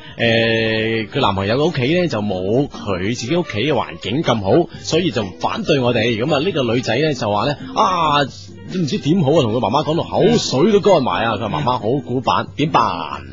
唉，真係呢樣呢樣嘢真係死人嘅，因為呢邊咧都講啦。啊點佢話死啦！我家境咧比我男朋友好好多，嗯哼而家男朋友咧又細我一歲喎。哎呀啊佢窮我唔介意，但我有時真係會介意佢比我細啊！你哋都知啦，男仔冇咁易老噶嘛，啊咁哦樣。哇！哎呀，都啊都考慮得幾周詳，顧及以後嘅面子啊！ 系點啊？啦，呢位又講 hello 啊，诶、我诶、我唔算好高，一米六五啊，嗯但唔知點解我識啲男仔咧都唔高，個個都一米七零左右，我又中意着高踭鞋喎，顯得高好多嗯咁樣。哼哇，哎你高踭鞋都好 高啊！而而家興好高可能吓。OK，咁啊呢度有位朋友都啊都佢都幾迷茫，佢話六五九六講佢話我嘅學歷咧就比我男朋友高，男朋友咧即係佢咧就話唔介意， 我應唔應該相信啊？喂，佢為對方諗喎，即係話啊我比佢高，佢話唔介意，唔知信唔信佢好啦，啊呢啲女仔幾好，系啦，啊咁哈呢位朋友咧就話诶、有個男仔對我好好，可惜咧佢同我一樣咁高啊，啊哈我就係接受唔到，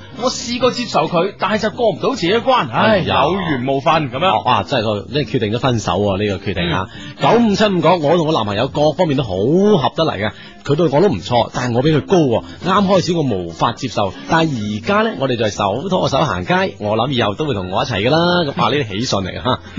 係啦，咁哦咧就诶诶呢 位點啊？有咩咁好笑啊？ 呢位朋友咧就話诶，佢、話女朋友薪水高好啊，唔使诶花太多錢诶，俾、佢買衫買化妝品啦咁樣啊，你啊以為啦，真你啊想啊 你啊就咁樣啦啊零九二一講我係高嗯妹， 即係女仔啊，我中意咗一個同我身高一樣嘅男仔，佢對我好似都好有好感，不過呢，佢好似真係有啲自卑噃，唔嗯敢對我表白，即係佢佢知道大家都有意思，但係個男仔嗯呢，可能因為呢方面 feel 到佢有自卑，唔敢同佢表白，哎呀。嗯咁你表白啦，好唔啊好？你又唔介意嘅，一樣咁高啫嘛，係嘛？我又冇高過你， 咁就得啦嚇。咁啊，呢位朋友咧就話：，唉，我同我男朋友拍拖四年啊，如果面臨面臨分手啊，嗯又係家境嘅問題啊。我家境诶都幾好嘅，都可以嘅。我诶爸爸係呢個鎮嘅書記啊，咁樣啊！啊，我哋都唔想分手，但係一喺一齊咧，覺得冇以後點辦咁樣。哎哟，咁樣啊吓，咁所以咧就係好多問題咧就紛紛咧就通過我哋呢個短信啦，零五四六零一零一零咧，同我哋講俾我哋聽。其實究竟呢件事咧，其實我哋希望咧可以有一個好嗯好好嘅解決方法。其實首先其實一種心態問題，希望可以處理得到啊。係啦，咁咧诶，继续继续有人講啊，咁樣诶，呢位朋友咧就話诶，呢位朋友咧就話诶。其誒、其實我都唔介意，我相信真愛可以，其他冇所謂咁嗯哼嗯樣啊，咁樣誒，呃咁、另外一朋友咧就話咧女仔高冇所謂啊，我本來就竹 竿，只要佢只要佢唔肥胖如牛咧，啊哈 咁啊咁啊 OK 嘅啦，咁樣啊。哦咁樣，另外有朋友話好多啊，話誒、呃女方有工作，男方啊待待業，你哋有何高見啊？如何得到個女方嘅心啊？咁哎啊，樣仲有呢個都幾過癮啊！二六二零講佢主持你好，我女朋友咧就比我收入高，嗯學歷比我高，我都已經係私企老闆啦，但係佢又係跨國企業嘅高級工程師，成日對我好多要求，所以都幾煩㗎。唉，真係唉呀，點辦呢？我哋講， 睇嚟真係好多人有咁嘅處，即係有咁嘅困難啊，有面臨住咁樣嘅困境。係真係呢、個身高方面咧又有信息到啦。啊佢話你以前咧，我個女朋友咧就係、高過我五厘米啊。嗯哼雖然彼此都好愛好愛對方，但係最後咧因為佢高過我而分手。誒、尤其喺一齊行街嗰時咧，根本就唔想行。哎呀，啊即系即系大家都覺得好似冇咩意思行，即係會俾人望到，真係唔好意思，啊嗯又唔行啦，算啦，偷偷地行啊！嗯啊，就有九九二八講佢話好準，我就揀 C 種類型，嗯我比佢即係呢個女仔嚟講啊嗯，發佢係男主嘅他，我比佢有三個高收入。家家庭庭學學歷歷，但係我真係中意佢，唉，咁做一聲咁捱，咁中意佢咪中意佢咯，嗬，捱咩即係啫可能 你？佢佢戥戥對方啊，成日戥對方辛苦啊！帮佢考慮，可能係真係有輿論壓 力，或者社會壓力，或者旁人眼光嘅壓力。哎呀， 真係男嘅係咪真係咁辛苦 啦？係啦喂，其實不如我我哋我哋首先分析下呢個問題。嗯哼我哋首先分析呢個問題就係話誒呢個高啊，嗯哼首先一個個高嚟嚟分析。啊啊！我哋點首你我哋首先咧拍誒、你你阿志，你喺心裏面排一個，比如話我啱啱講嘅四高，嗯哼，你覺得最攞命，即係最緊要嘅呢樣嘢，係最令對方自卑嘅咧，我覺得呢樣啊最緊要就係係邊樣呃係收入同埋個身家，身家。身家即係錢方面，錢方面即係即係令到男仔，因為咧即係特別係東方人啊，男嘅要企出去啊，點樣顧住頭家擔起晒，嗯嗯即係有呢種咁樣好似嗰種傳統嘅思想咁樣，咁就左右住啊，嗯就覺得呢樣嘢壓力好大，係嘛？即係收收入同埋身家。其實咧，即係好我似呢頭家係咪應該自己養？不過你又等女仔養，女仔養啊，啊，就係咪覺得好先咁樣似嗯哼，係咯係咯係咯，咁咧我今日咧就喺呢個上海坐飛機翻嚟嘅時候，喺飛機上邊啊睇咗一個誒、呃、東方航空嘅一個一個雜誌啊一個雜誌上邊有一個文有篇文章，誒、因為我突然啱啱醒起都可以講講。啊點啊？佢咧就係一個律師，一個一個律師寫嘅一個女律師。啊哈呢個女律師咧相當之又靚女啦，而且係又即係好有，因為因為因為嘅有有誒、呃文化層次又高啦，即係喺佢成個人都專好業領域嗰度又好掂又啊又好突出咁啊樣，哈而且個人咧就儀態各方面都好優雅咁樣啊。咁咧佢本來咁嘅人咧，大家都覺得佢應該係幸福家庭，但係佢冇，冇，因為咧佢人生有信條。佢話第一，佢就唔要一種男人就肯要同佢 A 制食飯嘅。一定要男人請我食飯嘅。哦佢話覺咁得樣如果一個男性連請個女仔食飯嘅錢都冇，啊呢種誠意都擺唔到出嚟，根本就唔使考慮。冇得傾。冇得傾。啊哈咁第二咧就係話誒，第二咧佢就話唔好誒，呃佢話佢一定唔會借錢俾男人。啊哦，佢話咧，如果佢係一個有尊嚴嘅男男人咧，唔應該問女人借錢嘅。咁哦係啊咁第三樣嘢咧，佢係最介意收入低過佢嘅人。佢話咧，雖然係冇錯，誒、我我而家即係收入都可以，但係可可以養起成頭家。但係咧，即係覺得而家呢個社會上面咧，金錢喺某種程度上咧，就決定咗一個人嘅本身個能力啊，啊，能力嘅表係現啊喺社會上嘅能力啊。能力同埋地位，啊地位某種程度上，但係啊 Hugo- Hugo 咧麻麻地呢樣嘢認啊可啊認唔一定太絕對唔一定係好絕對嗯嗯嗯咁。但係佢話如果咁樣，如果個男人即係話。但係咧，如果自己咁辛苦揾嘅錢俾男人去使，佢亦覺得心理唔平衡。哦，啊呵咁咧，而家呢呢呢呢位呢位女律師咧，都誒、呃接近接近四張啦咁。 呵啊，依然就係孤 身。誒唔誒雲英未嫁，當然誒關於緣 分呢個緣分問題就唔關佢呢佢呢幾個自我要求嘅問題。咁其實你你咪講呢樣嘢就限制咗個緣分嘅嚟啊！你咪講係啊， O K，咁呃咧，诶，心機旁邊嘅聽眾，诶、如果咧對我哋今日今日呢個話題感興趣咧，可以繼續發短信嚟同我傾下嘅喎。我哋今日嘅話題咧就係高妹啊，唔係單止身材，即係诶收入啦、學歷啦、家境啦、诶、呢、個呢、個个呃诶，仲有呢個年齡年啦齡啦，都比你大嘅呢個女仔。點辦呢？係啦，廣告後聲音之後咧，繼續翻翻嚟我哋嘅節目啊！我哋呢個節目咧就節目名叫做《一些事一些情》，就嗯係呢個珠江經濟廣播電台逢星期六及星期日晚十點打後咧，都會出現我哋一個城中最熱嘅呢個感情節目。 分別有 Hugo 同阿志啊。今日咧，我哋講啊高妹嘅現象啊，咁啊誒女仔方面，如果假如有幾方面嘅高啦，年齡啦、收入啦、誒身高啦，同埋學歷啦，都比男朋友高嘅話咧，可能咧就會有出現好多問題嘅。咁啱先咧，頭先阿 Hugo 都問過阿志嚇，就係話啊，其實喺咁多種高入邊，我最介意嚇，即係好多朋友最介意邊種咧？我相信咧。誒應該就係佢個身家同埋收入咧係最介意嘅，我哋排一排隊嘅話就係、係啦係啦啊，咁咧呢個網上邊咧又有朋友係支持我哋呢種睇法嘅，嗯哼佢話誒兩位你哋晚上好，我就係你哋所講嘅第一種高，我而家正同佢啊佢咧係女字邊個佢啦嚇，誒、提出離婚，呢個係咩原因咧咁樣？我話嗯啊你你當時當局者迷啊，可能係啊，啊哈哈自己都唔知。 啊，其實可能呢個高呢樣嘢咧就唔算係太影響嘅嗯吓，我相信啊。新媽八七講女女方家境比我诶、呃比我高，學歷比我高，唉就係太矮啦。我身高一米七六，咁啊對方得米五八，太懸殊啊。有幾樣懸殊 喎，女女仔又比佢诶家境好，比佢學歷高，學哦歷高咁啊男仔就比女仔嘅身高高好多啊，七诶七六七七呢對位五啊朋友八，想哎話誒鄧亞恒係 啊嘛？都幾平衡呢種關係。 最少萌咗一樣先，最少有一樣嘢打到渣先。 太太懸殊，唉呀，真啊係男仔嗰個女仔好正常啊啦，係咪先？呢樣嘢攞唔到嚟打岔㗎，真係。你係爭人哋兩樣啊！但係咧呢位朋友咧就有有個誒、呃就提出唔同嘅觀點喎，嗯佢哼話我女朋友咧四樣都高過我，但我都冇介意過，而家不知幾好啊咁。 其實咧，其實我嗱，而家其實呢樣嘢好講明一個問題咧，就係話睇男方嚇，嗯係係究竟係咪真係好介意呢樣嘢？如果自己完全唔介意，我相信佢壓力咧就會就會俾唔到佢，即係其他人嘅壓力俾唔到佢，或者其他人眼光俾唔到壓力佢，嗯會唔會咁咧？即係心態會唔會太重要咧？心態絕對啦，呢樣嘢其實其實呢四樣嘢咧，其實咧 Hugo 同阿志咧，我我誒、呃我唔知阿志點諗 啊，可以嗯哼個人認為咧就係、其實四樣嘢咧都係誒、呃大家可以認真真拎出嚟分析。每一樣咁分析啊係啦每一樣分析，正如阿志啱啱所講嘅，可能係男仔最介意係啊女方嘅家境誒、呃好，同埋收入高過自己。嗯哼啱啱咧，而家誒網上有位朋友都講過，佢咧就話誒佢自己已經係私企老闆啦，即係有有有有有誒呃自己有當生意仔咁啦嗯哦。但係對方咁係緊要跨國公司嘅工程師咁樣高啊，級哦工程師係啦係啦啊，學歷又高過佢，咁樣收入高過佢咁樣。咁咧誒呢樣嘢咧，我覺得係真係又係最最大嘅問題。嗯哼但係咧，大家不妨將佢眼光咧放遠啲。係其實其實你話誒，呃比如話而家誒誒，呃而家最有最有錢嘅女人係邊個？最有錢嘅女人未婚女性邊個啊？係呢個希臘船王嘅女啊啊。啊啊啊佢已經係嗯誒今年已經夠十八歲啦，夠十八歲咧就已經可以誒接受即係佢正嘅正式繼承繼承嘅呢個遺遺產啦嗯咁樣。咁我相信誒佢身邊都不乏呢個追求者㗎。我相信呃係啊誒追求者入邊咧，我諗百分之九啊九都唔夠有錢噶啦。係啊 係啊係啊咁佢點辦？即係嫁唔出咩？係啊。咁總會有一個人會會從娶佢，會同佢結婚噶嘛，係係咪先？嗯咁呢個人係憑咩咧？我相信，我相信嗱，已經到咗咁嘅地步，冇人有啊錢得過佢噶啦，係啦，係咪先？啊，咁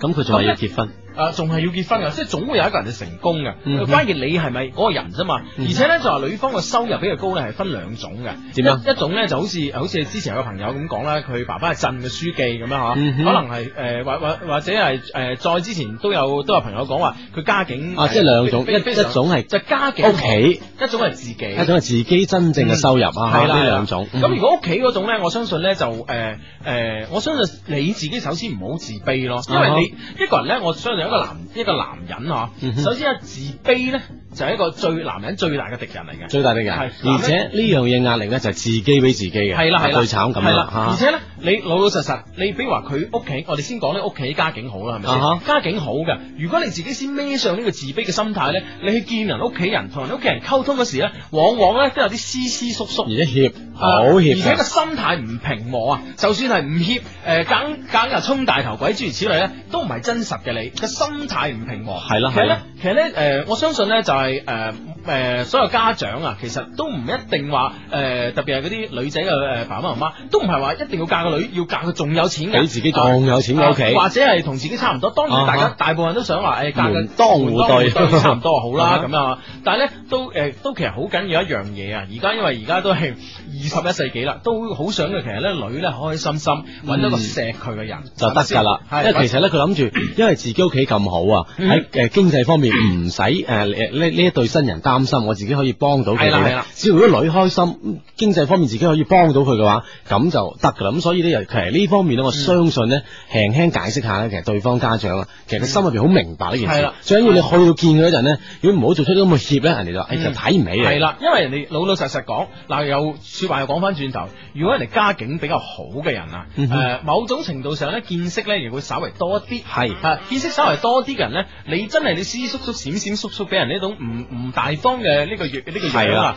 呢個狀態俾人睇到咧，人哋係仲更加睇你唔起嘅。即係我諗咧，就係家境好嘅咁嗯屋企咧，佢揀譬如揀女婿吓，嗯佢相信其實話唔係太着重你啲錢，其實着重你呢個修養吓。係如果喺你呢方面協咧，就顯得你修養唔夠，誒唔係夠大方啦。係唔喺唔大方同時，可能就做出好多誒不雅嘅行為啊等嗯等，就顯得你個修養唔夠啊。嗯呢樣係你最致命嘅。係啦啊，即係如果呢樣嘢改善咗，我諗成功機會大。 OK，咁啊，第二種內容咧就係呢個女方嘅收入比自己高啦。嗯哼哼啊，咁咧收入咧，即係喺特別，即係大家會考慮到將來啊，嗯結咗婚之後啊，呢個屋企呢個屋企嘅所有支出係點承擔啊？女方收入高噃，嗯咁男仔收入細，咁會唔會就變成一個呢種心態上嘅唔唔平衡啊？啊，咁咧就其實咧呢樣嘢咧就係關乎兩個溝通嘅問題啦。嗯哼哼誒，而家咧呢個呢個短信方面咧有人回應我哋啦。呃點啊誒，呢個女仔嚟嘅應該係佢啊哈佢話咧，我認為咧就係收入高呃誒，佢話我認為冇問題嘅，啊哈佢話我嘅收入家境咧誒呃均比我男朋友好好，但係咧我哋而家咧過得好好，因為咧我哋向誒因為向外咧我哋都唔提呢啲啊哈啊嘢，哈有人問起我哋就話收入差唔多一咁樣咁多啦，係啦係啦係啦，啊，其實呢呢個就係誒處理即係外界壓力啊一種辦法啊，嗯因為我哋大家心知肚明，因為畢竟呢個屋企係即係呢呢段感情大家一齊維係啊嗯嗯，咁啊對外界我哋冇必要講啊點點點啊嗯嚇，大家知道啊，大家一一樣咁多，嗯咁啊變成咧將外界壓力咧就減減到最低，咁就可能容易成功啦。係啦係啦啊係哈啦，而且咧即係話，其實一個一個一個男仔咧，其實你你你你誒誒、呃如果係拍緊拖啊，或或者係誒結咗婚之後咧，你其實對呢個家庭或者對女朋友咧承擔多一啲，我相信咧，即係因為因為我覺得咧收入高唔高啊，其實嗯嗯好關鍵係一個問題，一個際遇嘅問題。啊哦，真係㗎，嗯其實同一類型嘅公司都有可能係誒呢間公司係比嗰間公司會多錢嘅，同一職位。啊哈係，咪先嗯？但係點解诶诶，你入你本來你诶呢個位诶，你你點解坐唔到咧？並唔係你嘅能力嘅問題，其嗯實人咧真係出到嚟社會咧，好重要一個際遇嘅問題。際遇即係佢唔唔好因為自己一時嘅際遇而搞到诶自己同自己相愛嘅人嘅感情出問題，呢個好蠢啊嘅。無論即係話特別咧喺入入職嗰陣咧際遇嚇，係啦嗯其實咧其實最緊要我相信咧係因為擔心男女收入咧呢個唔同啊，嗯嗯即係女方高收入嘅話咧，就點會造成一種壓力咧？就因為其實女方其實都有啲驚啊。即係驚，其實因為收入咧代表住一種，好似你頭先 Hugo 所講嗯，某些程度代表咗一種誒佢喺社會嘅身份啊，嗯哼佢嘅能力，會唔會因為呢樣嘢大家嘅溝通方面成咗有有問有問題咧？嗯所以我收入高，所以我有時我所見到嘅嘢啊嚇，嗯我識嘅嘢會比男方多嘅話，如果真係咁樣咧，就真係會產生矛盾咯。會唔嗯咁啊會呢種即係溝通方面，即係因為呢樣嘢形成溝通上面嘅障礙嘅話咧，就會輕輕有啲弊啊。所以個男仔咪要誒隨時 upgrade 自己咯。啊，冇錯啊啊，要隨時 upgrade 自己咯。OK，咁而家呢網誒睇翻呢個短信方面呢，誒、呃有個女仔發過嚟啊，佢話我有二高啊，待遇同埋年齡啊，佢話而家呢誒呃分居兩地，我哋屋企呢當初都極力反對啊，嗯哼我亦曾迷惘過，不過我大病一次之後呢，佢個行動呢溶解咗世俗嘅偏見，哇好多人羨慕我哋啊，咁樣。嗯哼，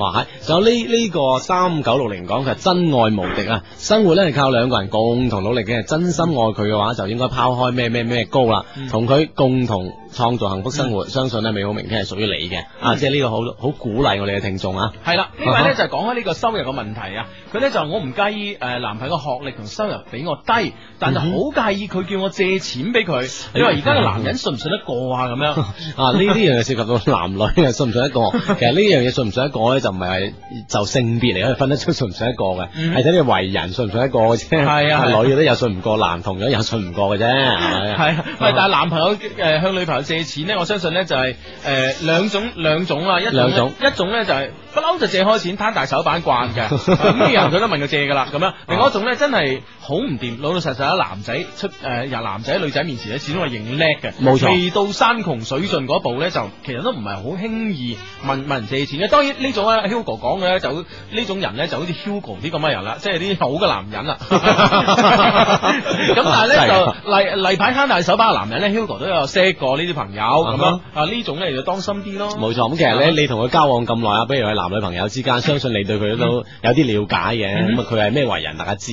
該唔該借把握得到嘅。系啦，咁啊咧哈就呢個講咗一個一個高咯嗯哼喎，啊第二個高咧就係好多朋友介意嘅呢個身高高啊，身高其實身高我相信身高同年齡咧都應該都幾並列嘅，因為呢種係一種生生理上嘅原因，即係冇得改變㗎啦。係相信大家生定啊嘛， 啊年齡大過你就定㗎，冇得改變。就呢樣嘢係點樣克服自己嘅心理啊？係啦，不過咧呢個世俗咧的確係有偏見嘅啊喎，哈因為咧 Hugo 喺短信嘅平台上面咧見到咧就係有朋友話咧我至憎喺街邊見到啲情侶男嘅矮過女嘅，丟晒男人 架，咁都關你事嘅 啫，啊你真係多姿整啊，總有啲咁嘅人啊。唔係呢種都係代表一種意見。啊啊睇唔慣 啊！其實呢樣嘢咧，其實誒相信大家一。一驟眼望到咁樣嘅情侶搭檔咧，嗯大家有啲惡意嘅，嗯唔係唔係唔係，即係有啲驚愕啊啊啊，即係會覺得係，誒好似慘慘地眼咁，嗯會唔會咧？其實我覺得誒、呃身高一定唔係問題，我、嗯哼因為因為 Hugo 都有個朋友嗬，誒嗯佢、哼自己都唔係好高，但係咧佢就佢哇個個女朋友都相當之識高嘅，朋友係啊都高過佢嘅，好少矮過米七嘅。係啦係啦啊。誒，其實我其實有咁樣分析㗎嗯，哼即係我聽我聽佢講下呢個朋友佢，其實佢嗰種係嗰種戀愛屬相啊，係係屬馬騮 啊，即係戀即係中意琴書，中意爬 樹係啊中意爬樹都識親呢個呢個戀愛屬相屬猴，咁真係冇計啊，天生啊。哦，原來呢個戀愛都係屬啊有啊有，做馬騮冇辦法啊！咁啊，既然佢有佢佢有呢種咁嘅咁嘅嘅心態啊嗯，即係佢都冇所謂嘅話，我相信其他人咁覺得冇邊度會覺得有所謂嘅啫？其實咧就係、誒、就係、叫誒誒、據呢個 Hugo 觀察啊，其實女仔介意誒男仔比較矮咧，只要唔係矮得太懸殊啊，嗯哼即係譬如話係誒矮個三幾 cm 啊咁樣。嗰啲邊度係矮啫係啊嚇係啊，其實女仔咧唔係好介意嘅，啊關鍵咧男仔可以好錫佢，好痛錫佢啦，俾到安全感佢啦。開心係 啦係啦，其實咧唔係㗎，阿阿志啊，其實啊哈呢誒喺歐洲啊，歐洲好多地方咧，因為特別係北歐地區啊，嗯哼誒個誒嘅人都好高啊，其嗯哼實咧女高過男嘅現象咧喺街度咧，其實係隨處可見，都幾普遍係啊啊，，都好啊哈普遍嘅。咁其實因為我都話，其實呢樣嘢係東方人同西方人一種區別嗯啊。東方人嘅心態好，即係比較傳傳統嘅一種嗯教育咧，就覺得男咧喺喺各方面都為主嗯，包括身高啊嗯點樣咁，所以呢方面會引起人哋一啲外界嘅即係評論咁樣咯，就係啊誒就咁嘅咁啊。啊，同埋咧，而家咧，其實咧好多係誒、呃即係話誒誒夠膽去追一啲高嘅女仔啊，嗯哼即係好似阿阿志嗰啲阿阿阿志咧，同嗰啲 model 咧係相當之熟噶嘛。 咁我冇追 model 唔係唔係啊，唔係，所以所以阿志係睇到好好多呢啲情況啊嘅，就係睇到女 model 俾啲矮矮過佢嘅人追，係啦 係啦係啦係啦係啦。咁咧通常呢啲矮過矮過呢啲 model 嘅呢啲男性，夠膽去追呢啲咁高嘅 model 嘅男性咧，啊一定咧就係基本上有啲社會地位啦，同埋誒呃啊 有啲過人之處。有啲錢咁。 啊，當然其實呢樣嘢就係、誒，無論係誒錢啊、你嘅學歷啊，嗯或者你本身嘅誒修養啊，其實都係一一種誒、可以使雙方平衡嘅一種好，即係即係關鍵要素嚟嘅，係嘛、系啦，咁咧就呢樣嘢身高係第二高咯，仲有兩高喎。所謂年齡咯，年齡高，其實年齡咧，我發現咧喺我哋嘅短信上邊咧就唔係好多提喎。嗯哼啊，大家都係都係覺得年齡其實咧而家因為只要唔係懸殊得太緊要啊，唔係差十歲八歲啊，一般差個、差個三兩三歲啊，嗯三四歲係啊啊，。大家都都覺得唔係啊唔係哦太大嘅問題。因為咧，其實因為而而家呢呢個誒，即係話呢個呢個社會啊嗯嚇，大家誒所吸收嘅資訊咧，相信咧，無論你係年長幾歲或者係誒年少幾歲咧，可能吸收嘅資訊咧，嗯大約差唔多，所以咧就唔會造成一種溝通上嘅障嗯礙，所以喺年齡上咧就唔會太明顯咁產生一種嗯誒心理上嘅差異啊。就算係年齡上嘅問題咧，都嗯係誒、呃之前好似各位朋友講嘅咁樣，佢咧就而家覺得男仔比較襟老啲啊，女仔冇咁襟老啊哦，即係諗佢下婚後哎呀佢自驚呃若己干年之後，可能佢家姐同細佬出街咁驚俾人咁樣講啊哦，會唔會自己啊個一樣啊？男仔仲一樣係咁咁後生，自己係黃面婆係咯，咁你咪注意 keep 下 咯 keep 就住啦就唔俾男朋 友 keep，茶樹花糕都唔俾。哇係啊咁惡毒嘅人 啊，包茶啊凡士林啊 咁， 好掂啊，范少 娜，我話俾你聽，掂掂過而家好多啲咩包裝都好靚，好牌子嗰啲嘢機械㗎。 用嗰啲喎，得唔得啊？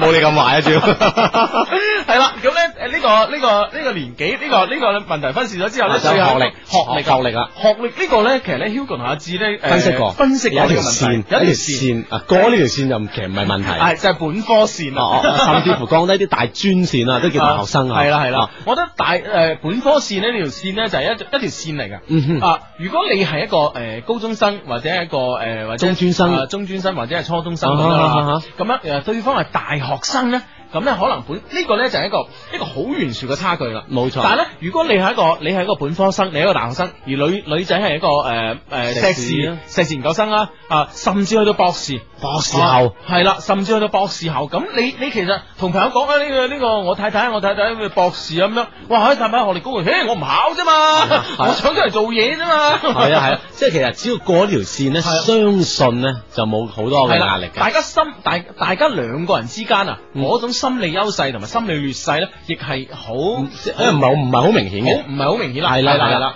但係咧問題咧，如果未上呢條本科低線嗰條線咧。唉咁啊最大有問係題啦啊啦。吓，嗯咁、所以咧一些事一些情咧，亦都係中谷吓、所有嘅學子咧，係其實真係要努力讀書。系，啊因為我即係哋都知道好多呢個中學生咧聽我哋嘅節目嘅，係啦係啦，勸你哋咧就唔好咁早咧就涉足情場咧就係啦係啦為為情所困，搞到學業咧就停滯不前。啊係啦，其實咧，我哋我係想講俾大家聽一樣嘢咧，即係你認真讀書呢個學業咧，其實對你事業有幫助之餘咧，對愛情都好有幫助㗎。系啊，俾條數你計啊，係咪 先？嗱，又俾條數你計。啊哈嗱，今诶今年咧，诶 Hugo 如果冇記錯嘅話咧，今年咧廣廣州嘅呢個大學诶呢個錄取廣東定廣州诶記唔清啊，反啊哈正反正百分之八十幾。係啦係啦，係因啦為因為擴招咗啊嘛。係啦，嗯咁你諗下，如果你考唔到大學。你係嗰二十，你係嗰二十嘅人，你就損失咗百分之八十嘅市場。啊從呢個 marketing 嗰個角度嚟講，你係咪好蝕底先？你唔好讀書。係啊，一定要 啊，所以咧，即係對你事業有幫助，同時對愛情都有幫助嘅。係啦，所以你無論點，你都最好咧就考上呢、個呢、個呢、個呢、個大學啊！嗯哼， 好啦，咁咧而家咧就整翻首歌俾仔翻首歌俾大家聽啦啊！咁咧嚟自咧呢、個《高妹正傳》啊，嚟自梁詠琪啊。咁咧誒呢首歌之後咧，我哋繼續討論呢個女方高嘅問題啊。希望你都通過短信平台同我哋一齊溝通啊！巍峨高山，若要攀登，都總會有段路。大廈頂樓定有階梯，終於通得到。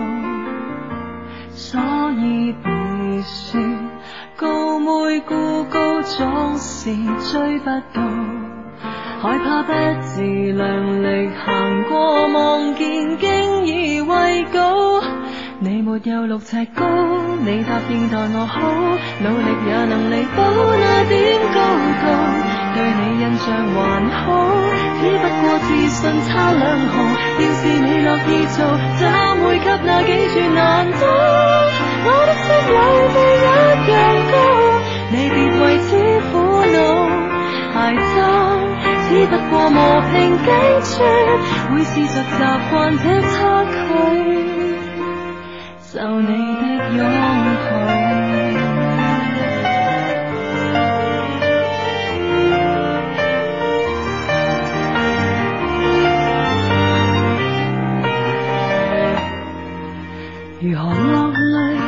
到散腰都經已化做夢。如何折磨？候了飛機，通通飛不動。雖說習慣高空之中孤立的感覺，願我低頭時仍能夠望見安置我的情人懷抱。